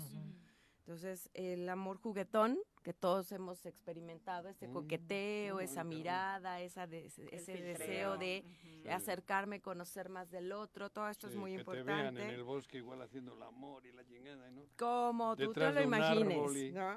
Ay, la hora. El amor posesivo, las no relaciones Malboro, ¿eh? posesivas. A mí me pasó hace años. Solito, solito. Me pasó hace Cuidado, años. no, cuidado. No, pero no con Malboro. Ah, yo Con él todavía no me cachan. Hasta dice. suspiró. Con, con, Mal- con Malboro no está para los caballos. Nada más con ese frío allá desnudos. Claro, llevamos caballo. pero en ese momento ni frío siente. Bueno, sí, tienes razón. Y la hierba se movía, se movía y se movía. Esta Con razón dijo que también- este año no hubo invierno. No, y con el calor que estamos sintiendo últimamente, ¿qué Nada. podemos reclamar? Puro, puro. Hay amores o relaciones posesivas, ¿no? Donde hay dependencias, hay ansiedad, hay manipulación, hay sumisión. Todo esto junto Que ahora son con las relaciones tóxicas, puede ser. ¿no? mm, No mejor sé, conocidas en la actualidad por los ¿no? chavos, ¿no? El amor racional, donde ya hay un compromiso, donde ya, ya se pensó, ya se pasó de esta etapa de la que hablábamos hace unos días del enamoramiento, donde ya está a largo plazo. El amor eh, desventurado, es así como a primera vista, ¿no? Alguien me gustó, me enganchó, lo- me llama la... flechazo. Exacto, los famosos flechazos de. Cupido. Pero también hay relaciones de amor compasivo, donde normalmente son con personas que no conocemos o que no fraternamos constantemente, pero hay un desinterés y una bondad y un sacrificio por el apoyo y la hospitalidad hacia extraños, que es parte de, y los momentáneos, ¿no? O sea, esos chispazos. eh, no, no eh, precisamente, pero Ah, donde nos identificamos con un otro, ¿no? El decir, me Ah, cayó bien, ¿no? Hay algo que Hay me química, late en la persona. Exacto, La química, ¿no? famosa química. En el momento. Y eh, hay amor reverencial también, ¿no? Donde admiramos, pero de manera Idolatra- idolatrante. Platónica, ¿no? ¿no? De- Ujú. Somos sumisos o devotos ante una divinidad, ante un ser que nos, Sí. nos llama mucho la, la atención. ¿Por qué hablo de todas estas formas de expresar el amor en las relaciones interpersonales? Venía yo escuchando hace un momento, ¿no? Toda la situación de los feminicidios, de las situaciones, escucho la poesía, todo, todo está matizado a partir del amor y el desamor. Y el cómo nosotros comprendemos las relaciones interpersonales. Una relación, por ejemplo, de pareja puede tener muchos de estos colores, de todo lo que vamos- acabamos de comentar, está matizada de todo esto. Una relación filial entre padres e hijos también está matizado de todo esto.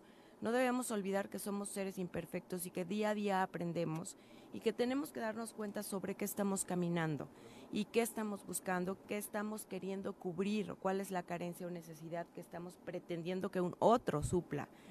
A veces el, el disgusto o el malestar o la agresión o el conflicto entre las relaciones interpersonales justamente es porque no identifico qué tipo de relación estoy entablando, ni para qué, ni para dónde voy.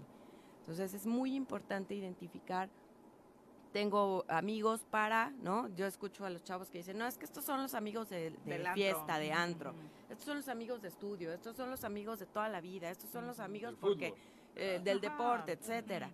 Y sí es cierto. Entonces, ¿cómo podemos evitar tanta violencia? No escuchaba yo hablar de la violencia, de la prevención del delito. ¿Cómo a partir de esto hay que fundamentar y hacer conciencia y sensibilizar por qué me muevo como me muevo? Si yo no comprendo esto, Esto sí es un verdadero catecismo, pero ¿cómo?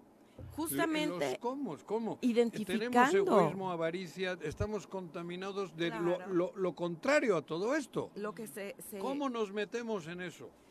justamente tengo que darme cuenta. El dinero es yo, todo. ¿qué estoy haciendo? O sea, ¿de verdad me cubre el dinero todo? Eso, ¿Me da la felicidad? No, me resuelve muchas situaciones. Sin embargo, hay personas que mueren con mucho dinero solas, en una situación tristemente de abandono, de dolor, y, y ahí te das cuenta que el dinero no lo es todo, ¿no?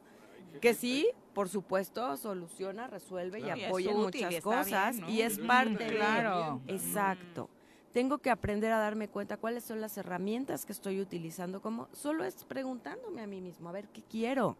¿Qué estoy haciendo? ¿Qué este tipo de relación? ¿Por qué, ¿Por qué agredo al otro? ¿Por qué le, le echo tierra a personas que están equivocándose? Todos nos vamos a equivocar en algún momento, todos.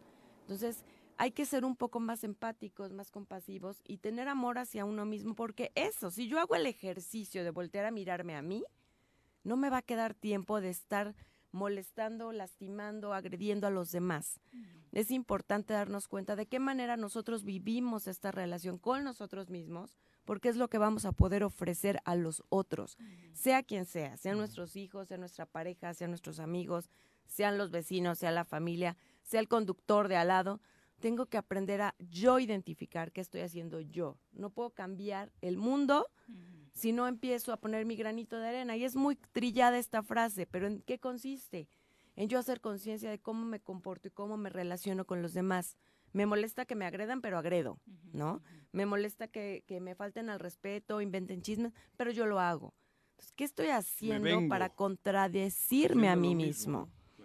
Me estoy contradiciendo y esto es lo que creo que genera en nuestra sociedad muchas situaciones, tanto de violencia como de eh, todo este tipo de, explosiones eh, impulsivas, agresivas, que no son con los otros, empiezan en uno mismo. Entonces, una relación, sea cual sea el tipo de relación, tiene que estar matizada de muchos colores, como lo que acabo de mencionar. Muchos tipos de afectos, muchos tipos de intereses, muchos tipos de, de compatibilidad en ideas, en gustos, porque si no, desde ahí, ¿cómo le pido al otro algo? ¿Cómo le exijo a una sociedad algo cuando no hemos sido educados a partir de esto? Decía Juanjo, ¿cómo llego a esto? Con la educación. Pero no la educación que esperamos que los hijos reciban en la escuela. La educación que nosotros, a través del ejemplo, del día a día, de la cotidianeidad, nosotros vamos transmitiendo y yo me doy cuenta que algo falla en mí, tengo que tomar acción sobre eso. No me puedo seguir quejando, es que el otro me hace, el otro me dijo, el otro me puso el pie, el otro me saboteó. Sí, va a haber muchos otros alrededor.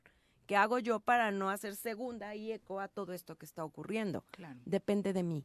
Y si yo reconozco qué tipo de relaciones tengo, para qué las tengo y hacia dónde quiero encaminarlas, la sociedad caminaría distinto, sin tanta violencia, sin tanta eh, falta empatía, sin tanta discriminación. Seguiremos trabajando estos puntos. Carla, ¿dónde te encuentra nuestro público? El celular es triple siete, otra vez siete, ochenta y siete, ochenta y seis, treinta y seis. Y el consultorio está en calle Tulipanes, número 7, Colonia Jacarandas, ahí muy cerquita de eh, Plan de Ayala. Perfecto. André Pocket te, ya, te manda saludos, que es fan de la sección. Gracias, gracias. 8 con 43. Vamos, si le parece, con nuestra eh, acorta. Súbale por Juárez, Calvario, atravieso Avenida Morelos. Eh, sí, sí se va recorriendo, por favor. Por favor, pero rapidito que ya va a empezar el choro.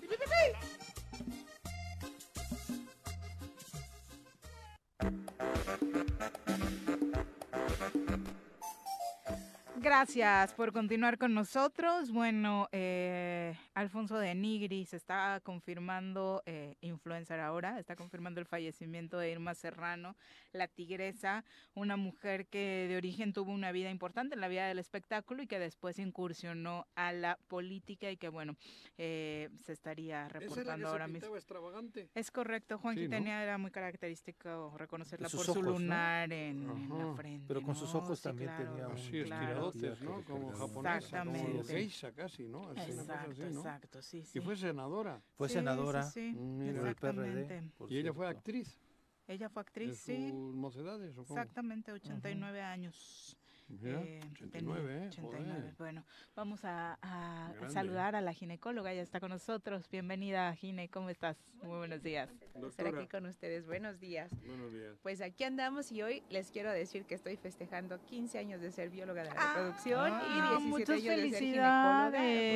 Hoy, hoy. Hoy, hoy. Nosotros terminamos nuestra capacitación como especialistas siempre un 28 de febrero y el 1 de marzo ya salimos a la luz.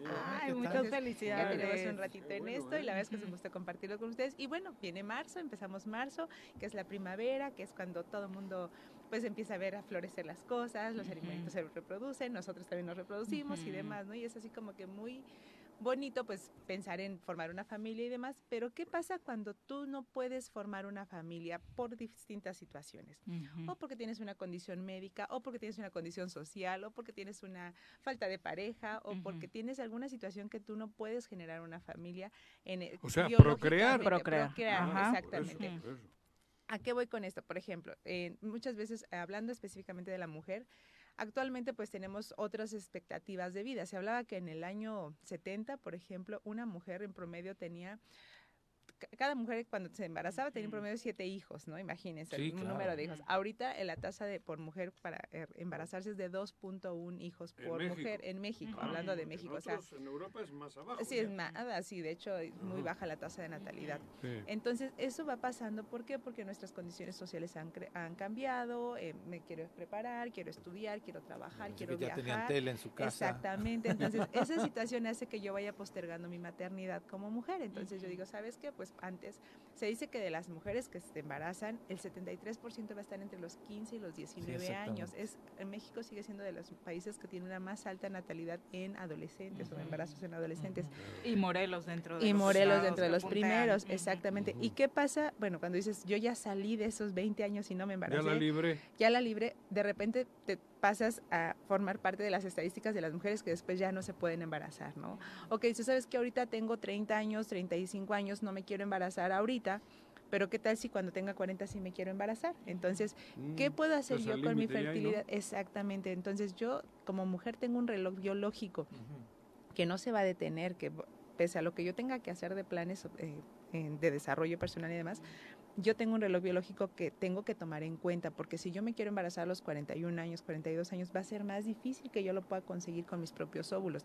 Entonces, ¿qué tengo que hacer? Pues valorar si quiero, si en mi mente está el yo querer ser mamá, entonces tengo que programar, exactamente, tengo que programar eso, ¿no? Entonces tengo que ver algo que se llama preservación de la fertilidad. Es decir, yo, mujer, ahorita tengo 34 años, sé que quiero tener un hijo en algún momento, pero este no es mi momento porque tengo un viaje al extranjero, voy a estar dos años fuera, mil cosas, entonces no es el momento. Entonces yo puedo preservar mis óvulos de una mujer de 34 años para que a los 39 si yo me quiero embarazar, es congelarlos, lo es que congelarlos, exactamente. Entonces tu cuerpo mismo, no, no, no, eso es bien importante porque entonces lo que yo tengo que hacer es eh, acudir con un especialista en reproducción. Exacto, igual que los espermatozoides, eh, las, mujeres también pueden congelar sus óvulos. Entonces, por años, exactamente. Entonces, cuando dices, si tú tuvieras una pareja, porque también se da el caso de que, ok, nos casamos, tenemos, no sé, 32 años, nos casamos, pero ¿sabes qué? Seguros estamos que en los siguientes cinco años no queremos hijos. Bueno, entonces podemos preservar no nada más óvulos o espermatozoides, podemos preservar embriones para que si a los 37, 38 años ya queremos ser papás, estemos embarazándonos de un hijo, de, una, de, unos óvulos de sanos, o sea, de una pareja joven. Eh, exactamente. Ah, Ajá, entonces todas esas cosas tenemos que ver ahorita. los hubiera congelado. Los hubiera congelado, claro, ¿no? Fíjense que eso es bien importante. que hubiese metido los testículos al congelador. Ahí estamos, mi, mi sesión de criopreservación. Que te confundes en una cuba. ¿no? ¿Qué es eso, no? Estuvo muy bueno no, bueno. Sí, eso es muy importante. ¿no? El toloache se quedó corto. Exactamente. No, bueno, e, e, entonces eso, eso es bien importante, ¿no? Que estemos conscientes de que se puede preservar nuestra fertilidad tanto como hombres como mujeres, porque también ahorita con la diversidad sexual es así de, oye, pues yo eh, soy mujer, tengo una pareja mujer y en algún momento me quiero embarazar, pero ahorita todavía no tengo claro. Bueno, puedo preservar mis óvulos y ya después veo si eh, con un amigo, con un semen de donador, con algo, yo puedo fecundar mis óvulos para poder procrear. ¿no? ¿Son procedimientos que hoy en día eh, son muy caros aún, doctora? Todavía, yo creo que ya son más accesibles, ya hay más centros donde se puede hacer esto. Sigue teniendo su, su, su, grado de, dificultad y su grado de complejidad tecnológica, entonces eso, ¿Eso es lo que estudiaste tú? Sí, yo soy bióloga de la reproducción, entonces eso es a lo que nos dedicamos. Entonces es importante que sepa la población que puede acceder a estos servicios. Y dos, hay pacientes que van a tener procesos de cáncer, hay pacientes que van a tener procesos de algunos tumores, en, tanto en los testículos como en los genitales femeninos, que van a necesitar un tratamiento tal vez de extirpación de testículos o de extirpación de ovarios o de extirpación de la matriz, y dices, oye, yo me voy a poder em, reproducir. Entonces, en esos casos también se puede ofrecer el, el, tratamiento de conservación de la fertilidad. Los jóvenes... Antes de que pasen por Antes de este que pasen por un proceso. Sí, exacto. Tenemos casos de jóvenes que tienen cáncer testicular y que les tienen que hacer quimioterapia, que les tienen incluso que quitar los testículos y ahí se pueden. Entonces, son muchas opciones que están actualmente disponibles para que las personas eh, sepan que existe y que no precisamente de, porque yo tengo un quiste de ovario, tengo que quedarme sin la opción de reproducirme y demás. Se guardan bien, porque imagínate que sí, te se guardan por años, no, se guardan por años bien etiquetados y demás. Y, alrededor está toda esta como como clon, ¿no? Este, ¿Cómo se llama el, presidente el, de Estados Unidos, güey? Trump. Trump, joder, te, te confundan el espermatozoide y sale el copetito.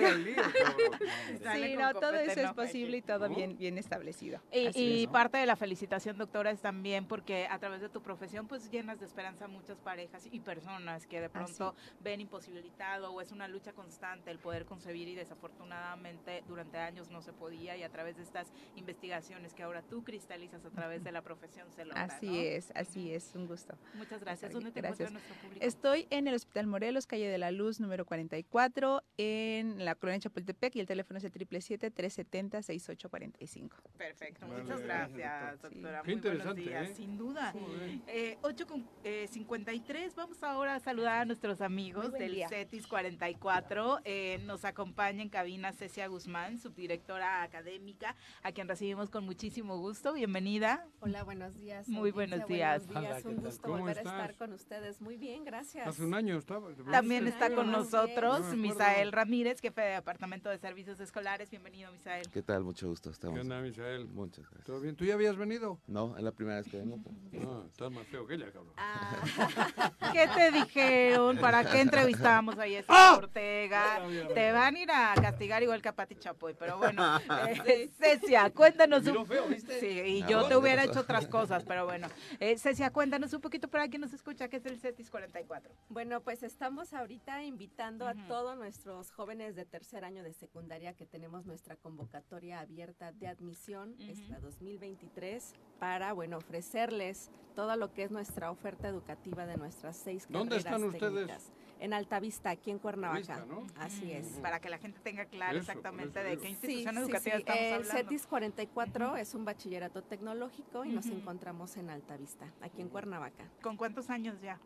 De Estamos por cumplir 44 años. Ay, justo. Supongo que va a ser una gran celebración. Así es, 44, 44. Así es. ¿Y cuáles son las carreras, las opciones donde los chavos pueden llegar? ¿Qué tal este? el tuyo, sin broma, perdón?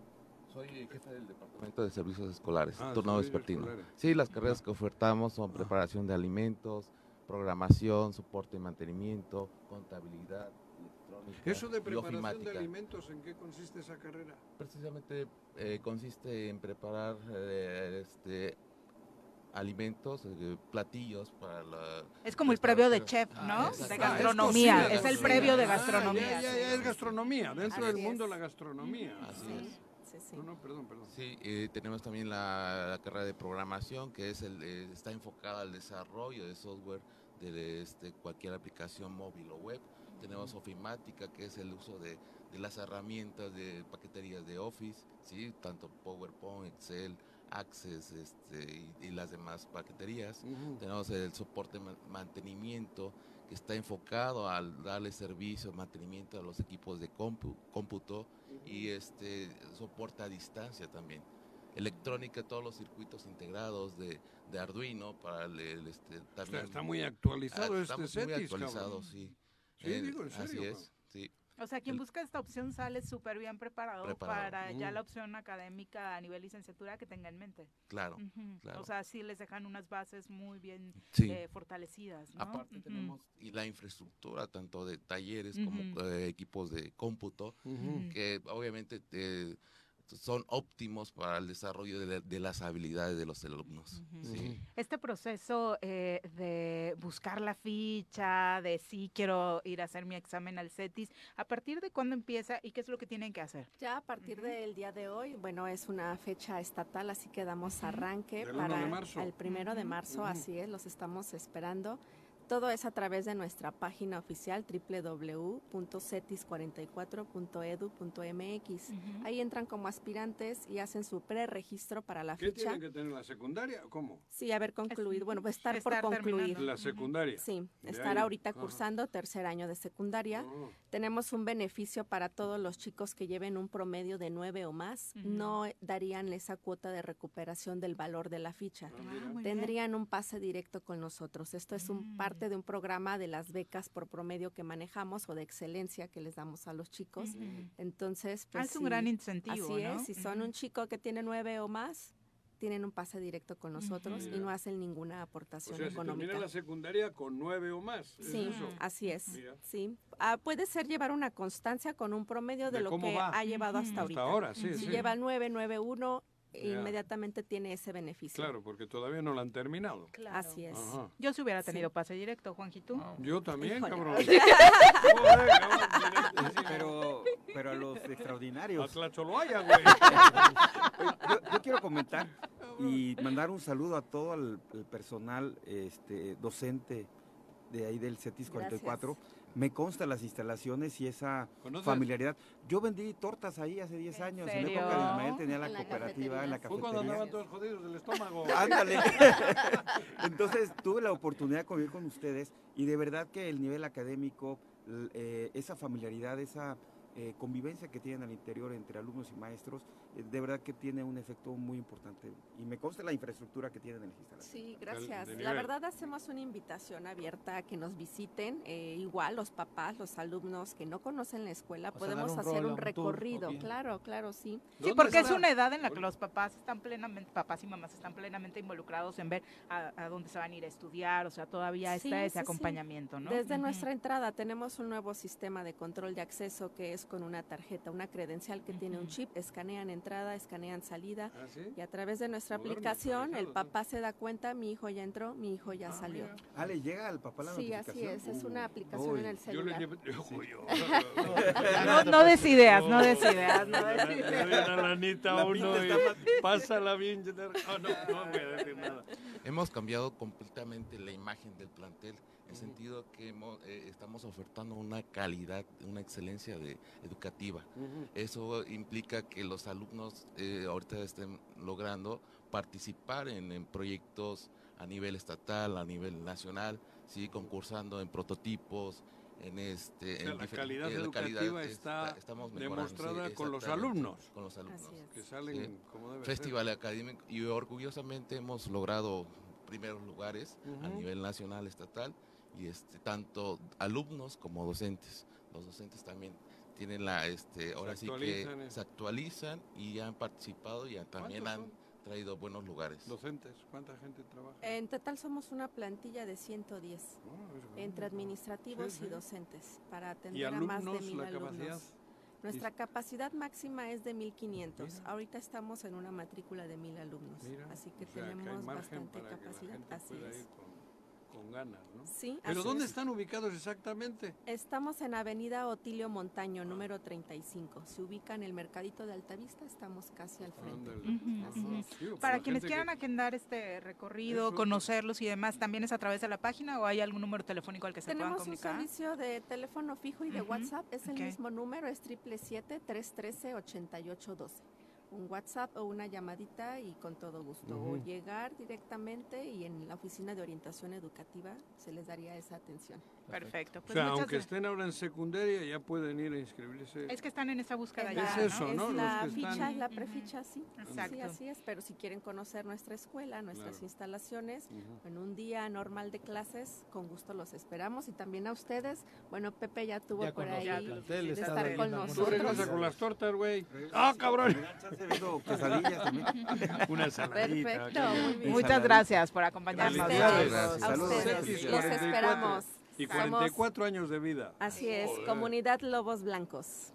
Muchas gracias. Somos Lobos Blancos. Tenemos por ahí pendiente una carrera con una botarga. Sí, pero... Mm, Juanji siempre queda mal con eso, pero bueno. La botarga... Eh, antes de irnos y hablando de esos temas deportivos, hay un anuncio eh, que les queremos hacer. El partido de Tigres de Autepec cambia ah, de sede eh, y horario. Se van a San Carlos a las 5 de la tarde. Es este sábado, ¿no? Sí, porque el CDI, como tuvo el evento, ahora va a descansar un rato la cancha para regenerar. O sea, unos, un mes va a estar en rehabilitación. En rehabilitación, joder, eso quise decir. Y entonces vamos a jugar en San Carlos. Perfecto, pues ahí está para quienes quieran ir a apoyar a Tigres de Yautepec. está este cambio de sede. ya nos vamos, que tengan excelente día. Pepe Casas, muchas gracias por acompañarnos. ¿Cómo dabas la torta, güey? 15 pesos. 15 pesos. Ay, pero de además la gente era- de la comida en las escuelas siempre es la consentida de todos, Sí. Pepe. Supongo que tienes buena imagen por allá. Sí, es correcto. Gracias y saludos a todos por allá. Mínimo, dice. Pepe, no que en el. Congreso, dice Pepe. Señora Rece, ya vayas a dormir, No, póngase de buenas, ya no, nos vamos, viaje, que tengan de viaje. excelente día. Voy Ay, ¿no te vemos mañana? No, Uh, sí. ah, Voy de viaje aquí no. a, a Punto Sano, a Ah. un café, cabrón. ya nos vamos, excelente día y excelente inicio de mes dale, dale, dale,